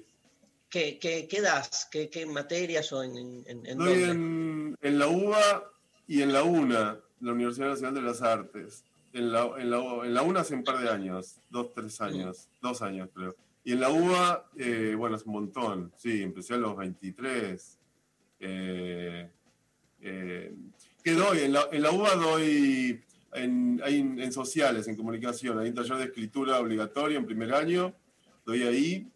Eh, eso es lo Pablo, que- perdón, eh, yo estoy estudiando comunicación en, en Ah, la. UBA y, y cuando pasé por primer año eh, había u- toda una, una busca de recomendaciones, ¿no? De que con qué docente Sí. sí, con qué docente no, y, y muchos muchos te recomendaban muy, muy fervientemente y, y que no es muy común porque en general se suele denostar, ¿viste? A, a- a los docentes, así que Sí. eh, yo igual no cursé con, con otra cátedra, pero, pero recuerdo que, te recomendaban mucho y, y que desde ahí, ahí te conocí a través de eso y después eh, supe que, que tenías todos, bueno, tus libros, tu, tu carrera por fuera, pero mi primer eh, Claro. acercamiento a tu nombre fue a través de un Facebook donde recomendaban docentes, eh, así que bueno, contarte esa anécdota. Qué bueno. Estaba bueno, imagínate si me decías lo contrario. Te quería contar que cuando me anoté, eh, todo- todos me recomendaban que de ninguna manera me anotara con vos. ¿Por qué pensás que es esto? ¿No? Esa es la pregunta. ¿Por qué Pero pensás que la gente te detesta? ¿no? Es más onda intratables. Esa.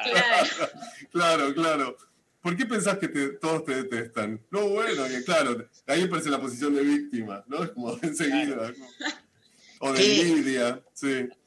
Che, Pablo, ¿qué, qué mundo el de los talleres este, de escritura, ¿no? Digo, porque también pensando, viste que, o sea, yo soy cursista, mucho, toda mi sí. carrera la hice por fuera de la academia, pero digo, vengo dando cursos de filosofía hace dos millones de años, Sí, pero sí. eh, en instancias no formales, digamos. Eh, y me parece como que lo- los talleres de escritura son como el, el- el epítome de eso, ¿viste? Es como el, el emblema, tenés este, en centros de jubilados, en clubes, o sea, siempre Sí. hay un taller de escritura, es genial. Sí, sí, este, sí, sí. Y con mucha convocatoria, ¿no? Sí, sí, sí, sí. Igual, igual lo de comunicación es distinto, es como un- es, porque es como, bueno, es una materia, ¿no? Eh, igual el taller siempre tiene- puede tener una función interesante en cualquier ámbito. Me parece que es, sé yo, te puedes vincular de muchas maneras con la escritura. Y hay una forma de vincularte con la escritura que es muy densa y es interesante. Y es, y, y lo primero es, mira, no tenés por qué hacer nada ni siquiera escribir, ¿no? Como dice, como partir de ahí, Bueno, digo, no en la facultad, en la facultad están obligados, pero en un taller, digo, en un punto no, tenés- no hay nada que tengas que escribir, porque en general la gente que va a los talleres tiene la idea, tiene una idea de cómo tiene que escribir, y en general esa idea no tiene nada que ver con nada de lo que le interesa, sino con, bueno, con la invitación y eso, ¿no? Eh, y ese es, ese es como, como una primera medida que siempre está bien, eh, a muchos los, los desorienta mucho igual, eh, pero que es como un primer paso.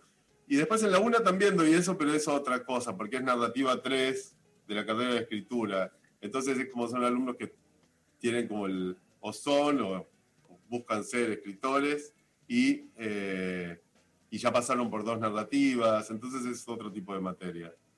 eh, como Ujú. más e- específica. Pero eh, es lo mismo que la otra igual en un punto, es correrse de ambiciones, ¿no? de fantasmas, de ideas así como pesadas que uno tiene sobre cómo tienen que hacer las cosas. Vos cuando, o sea, tu- tus dos obras así como de, de- de- de impacto, si querés, más inmediato, no significa que sean tus obras este, más importantes, fueron eh, obviamente eh, el Aleph engordado y el Martín Fierro ordenado alfabéticamente, por lo que implicaron de, de experimentación. ¿Cómo te También llevas? porque, también porque son libros que, de los que uno puede opinar sin leerlos. Eso es una ventaja siempre, me parece, como para que circule mucho un libro, porque eh, y, es, es- y es una pena, porque, porque en realidad para mí funcionan leídos, Eh, pero como tienen un concepto muy fuerte, eh, ese Martín Fierro ordenado, ah, bueno, es- ya sé qué es. Y el Alfa engordado, ah, bueno, ya sé qué es. No, digo, no, no me quejo, eh, no lo digo como una queja esto, pero me parece que eso explica un poco eh, el, tipo de circulación. Sí, como, ah, es como una idea fuerte, ¿no? Eh, pero a mí me interesaba lo que pasaba en la escritura ahí, justamente. Igual, perdón, me estabas haciendo una pregunta. No, eso, eh, te- la respondiste antes de que te la haga, así que Ah. excelente. Porque Buenísimo. tenía que ver con eso. A, eh, a mí me pasó de, estuve este año eh, participando en Seguimos Educando, que fue la propuesta que hizo eh, el Ministerio de Educación, viste, para la, la- la falta de clases. Y en, en los contenidos de lengua y literatura apareces todo el tiempo. Lo sabía, claro. yo te, yo te cito mucho en clases de filosofía porque obviamente al trabajar temas como el lenguaje este, y Borges, este, siempre estás de algún modo presente. Bueno, porque- Esa es otra explicación. Son libros, son útiles esos libros, porque Son son, útiles. como son medio transparentes, sirven para explicar cosas. Digo, muchos libros son así, pero estos también, ¿no? Como eh, sirven para explicar cosas, sí. Bueno, sí, yo tengo una relación ambigua con esos libros, sobre todo con el Aleph, como, eh, no sé, como después de esos, esos libros son de 2007, 2008, 2009, Claro. algo así. O Mil 2006, años. 2008. Sí, después hay un montón de libros que circulan y van bien, digo, no, no, pero eh, igual a la vez es raro, y estos, estos otros dos fueron tiradas de 200 ejemplares cada uno.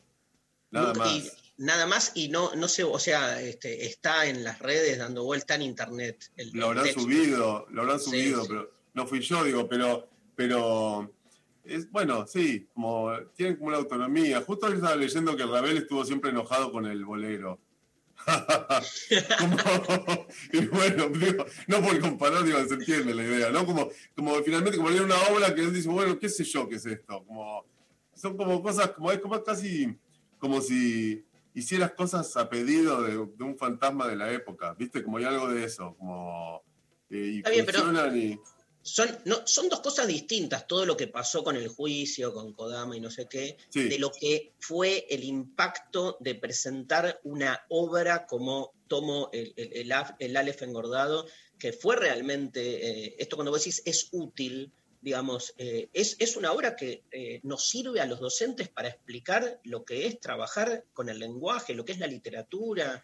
Parece fascinante, digamos. este, Es que, es que son brutales los libros, son libros brutales, como por ejemplo, un docente puede decir, ah, ¿quién no sueña con meterse dentro de los libros que le gustan? Claro, bueno, claro. acá me metía dentro, ah, ¿quién no sueña con ordenar la tradición y convertir? Bueno, no, son literales, son como brutos los libros. A mí eso es lo que más me gusta de esos libros, como si cuando los pienso digo, bueno, son brutos, y está bien que algo sea bruto, ¿viste? Como, no son refinados los libros, son como toscos, como un... eh, después no, en el Aleph hay todo un tra- el trabajo de, de- de agregado es muy sutil, pero la idea y el, el tipo de trabajo propuesto es bien tosco, sobre todo en el Martín Fierro.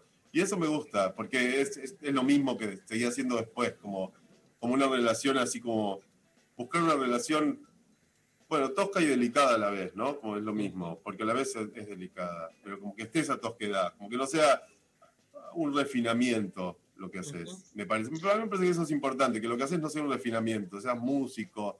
Eh, por esto no lo digo, no lo digo en un sentido, ¿cómo decirlo? Eh, populista, bueno, demagógico, populista no, porque populista tampoco puede tener varios sentidos. Demagógico, sino en el sentido de que, que no produzcas para un sector que ya funciona, ¿no? Sino que tengas... En ese sentido, eso sí lo pienso, ¿no? Y, y en ese sentido estos libros son perfectos ejemplares de eso, ¿no? Como que puedan circular Total. de esa manera. Sí. Bueno, un placer este, la charla. Pablo. Este, recomendamos, a- por favor, a todos nuestros oyentes, eh, Amado Señor, de Pablo Cachadjian, Blatt y Ríos, la editorial. Bien ahí la editorial, ¿no? Muy Acompañado. bien, muy Sí, bien, sí. muy bien. Sí, sí, muy buena. Sí. Es, es muy importante eso. Este, recomendamos entonces el libro de Pablo, un placer, Pablo Muchas Cachadjian. gracias. Rechi, María, ¿alguna cosa? No, quiero leer ya eh, el nuevo libro. Acá. Bueno, ¿Me- bueno. ¿Me lo prestás? Te lo paso. Ahí te, te lo están pasando, está bueno. Sí, sí. No, yo tenía una pregunta, eh, obviamente, que tiene que ver con quizás este presente tan atípico que nos toca vivir, bueno, cuando un presente Sí. fue típico, ¿no? Pero digo, cómo, eh, escapando obviamente a estas estructuras, la vieja y nueva normalidad, digo, cómo te impacta quizás en lo personal, o si no, si querés contestarlo, eh, ¿cómo, cómo sentís que impacta en el lenguaje la experiencia que nos toca vivir respecto de la pandemia, el encierro y demás?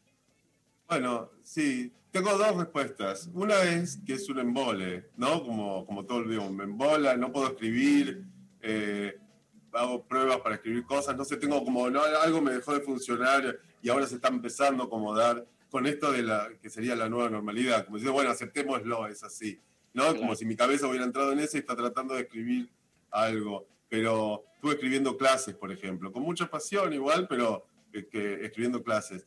Eh, eso por un lado. Después el otro día justo leí una cosa de Flusser que hablaba de las imágenes, ¿no? Como, como uno se relaciona con las cosas a través de imágenes, que, que los humanos, ¿no? A través de imágenes que crean y que ponen en el medio. Y que hay un momento en que las imágenes se convierten en pantallas, ¿no? Como que en lugar de permitirte ver lo que, lo que no podés ver, se ponen en el medio, ¿no? Las mismas imágenes creadas. A, a- a veces me da la impresión de que es como un momento de reconfiguración de imágenes también.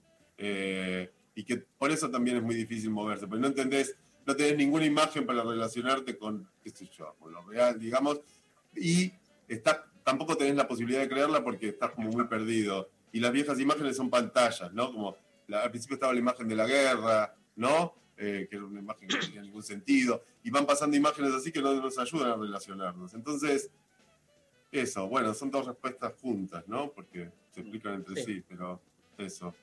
El enemigo invisible. La, También. guerra, la- la narrativa militar fue la, la peor para mí. Fue la peor, te sí. instala en un lugar de mierda porque la pandemia se, se, se va o la, te la acoplás, pero las metáforas quedan, boludo. La quedan- metáfora queda. Sí, Es que son, son eso, son pantallas. En vez de ver lo que está pasando, ves una guerra que no, que no existe. Pero en todo el mundo, fue eso fue interesante. En todo el mundo se hablaba de la guerra. Todo no me temblará el pulso, decían. Viste, como bueno, ¿no? Como- pero, pero no tenemos ninguna otra todavía. ¿no? Exacto. Como, Eso. eh, A crear metáforas, como decía Nietzsche. A crear sí, a crear- metáforas. es, es un poco eso, sí. Es un poco eso. Gracias, Pablo. Gracias a ustedes. Un gran abrazo. Nos vamos con Loli Molina y Kevin Johansen haciendo peces.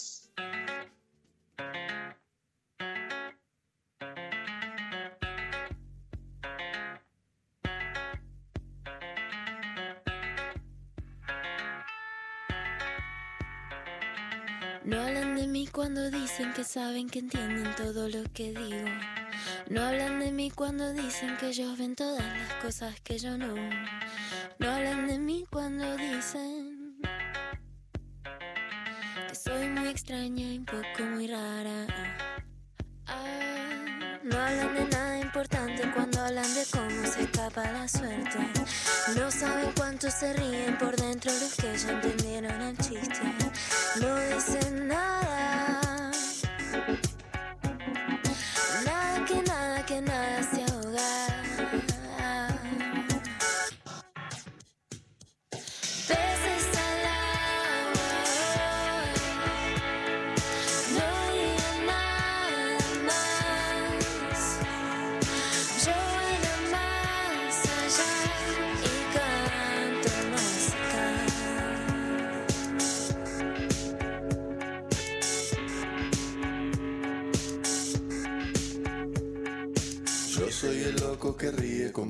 soy todo si no soy ninguno. Yo soy el bueno y el malo, el ladrón disfrazado y cantor refinado. No espero nada. Solo me quedo y no guardo recelo. En mi defensa les digo, señores, vergüenza, todo esto es cerrado. Yo aprendí a escucharlos, después a olvidarlos y nunca imitarlos. No dicen nada. Nada que nada se ahoga.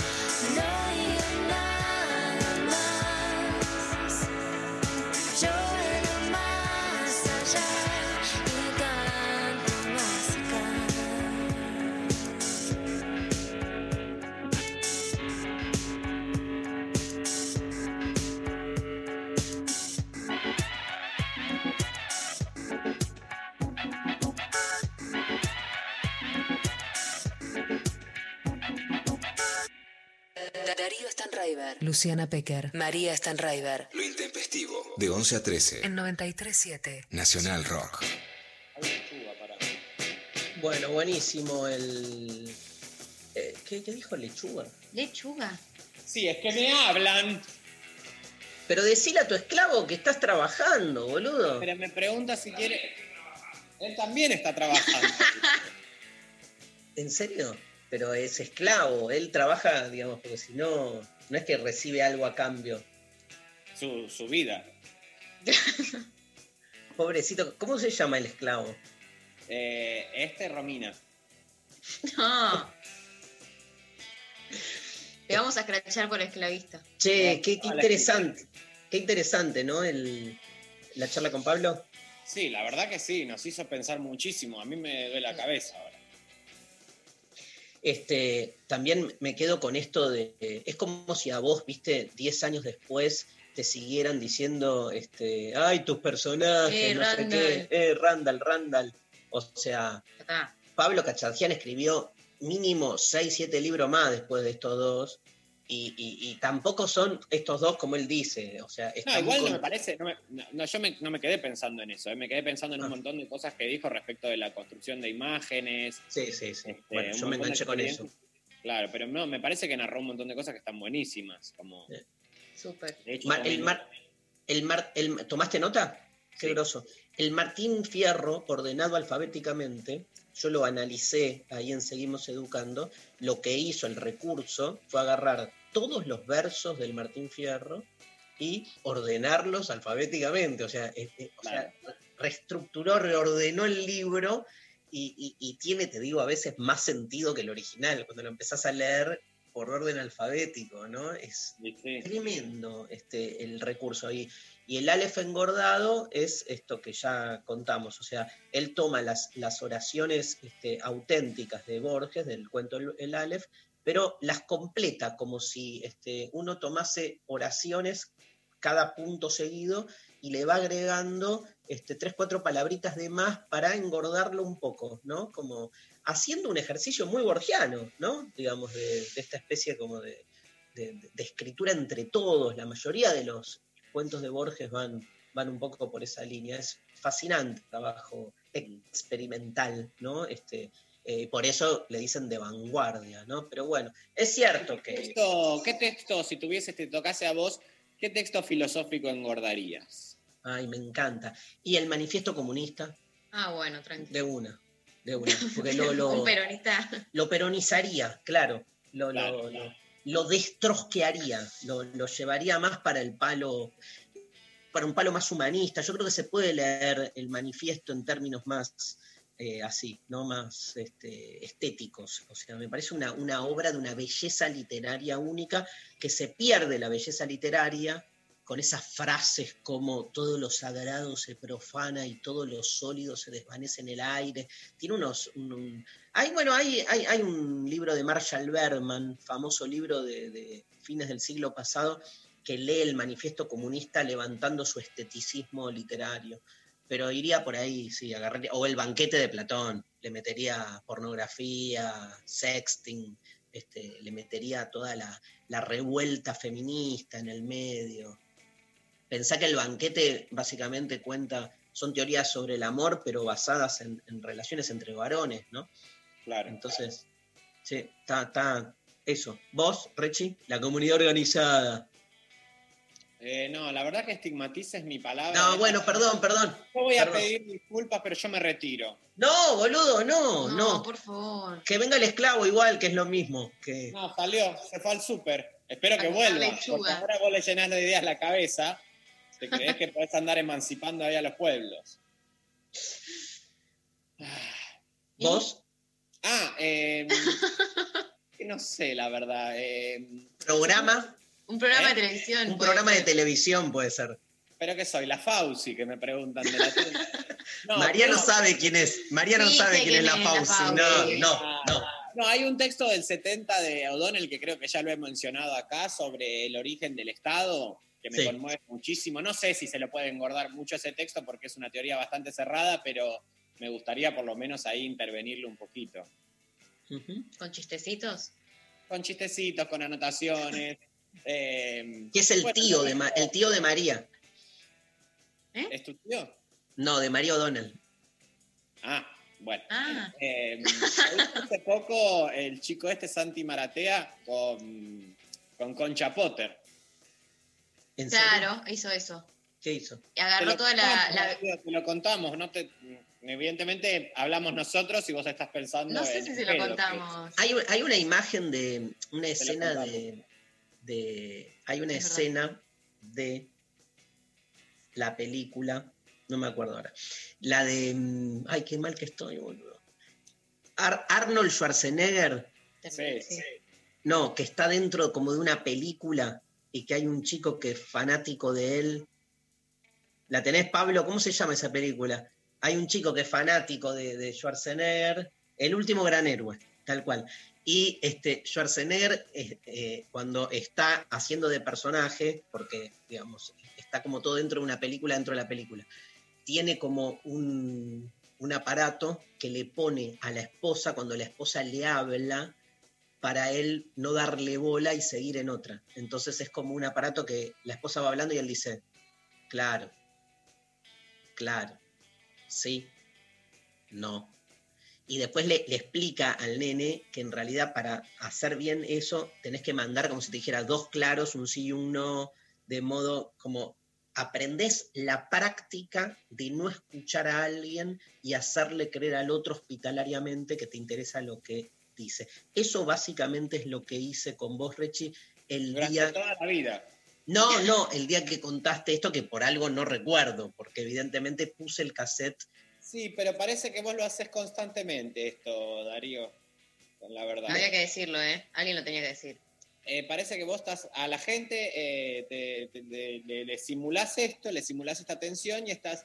Lo que te contamos hace un tiempo es que un influencer, eh, este chico Santi Maratea, agarró los libros de Harry Potter, creo que son siete, Claro. tachó Claro. toda la parte donde decía Harry y le ponía concha. Mentira, boludo, no me lo contaron eso. Yo creo que. eh, María, ¿vos te acordás?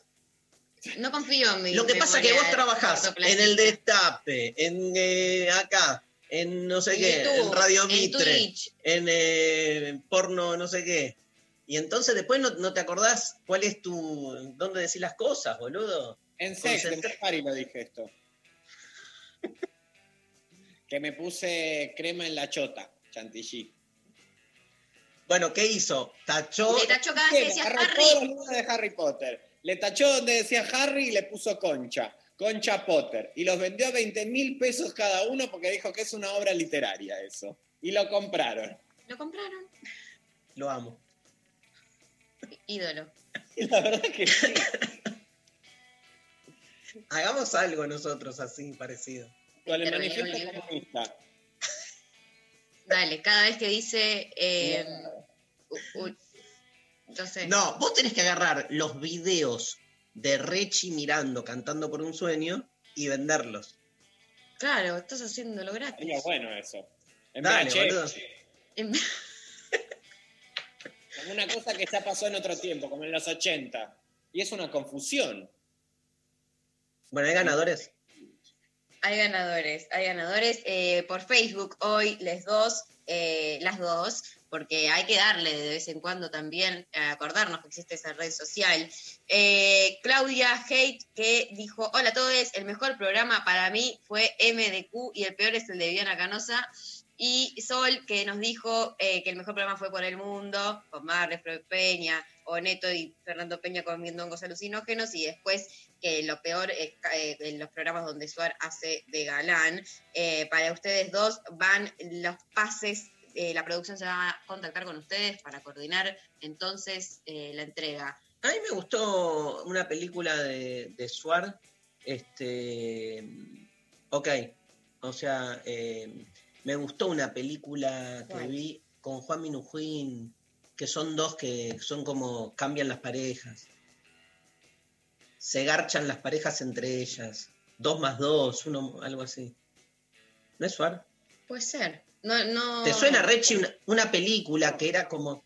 No me Sí, suena, pero sí, sí, me, Dos más dos, dice Sofi, dos más dos. Es Suar con, creo que es Julieta Díaz. Y, y- y cambian. Nada. No me están re- Swingers. No eran swingers, eran como dos parejas que deciden como estar juntos una noche y cambiar las parejas, pero justo la idea era como que Carla Pet- Peterson y Juan Minujín. pasarla bien, pero dos se enamoran cruzados y se pudre todo. Está muy bueno. Este, no, nada, con esto digo, también soy como re antipolka en algún lugar. Sí. En general, en el concepto, me parece que hay producciones re buenas, igual, o han habido, no sé ahora. Pero. Lo de Poldivar está buenísimo, de Pol, Polki, Polkiver. Pero, nada, boludo, no importa, no se puede hablar. No, ¿qué? Ah, nos vamos. Bueno, ya sos un viejo loco. Ya sos un viejo loco. Que está diciendo algo Julio- consigo mismo. El- Ese el es el Kirch- primer síntoma de vejez loca. A ver, adivina quién soy. El kirchnerismo no es peronismo. No, no me sale. salió. El kirchnerismo. Haceme un Julio Bárbaro. Dale, dale. Para que ahora eh, me maquillo y lo hago. Tenés 30 segundos. Dale, dale, final.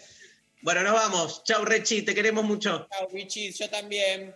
Pablo González, Lali Rombolá, Sofi Cornell, gracias. Nos vemos el martes, lunes feriado, no hay programa, ¿eh? Hasta el martes, lo intempestivo en el Naz- Nazarena. Gracias, eh, sos muy grosa. Gracias, hermoso trabajar con vos. En la Nacional Rock. Hasta el martes.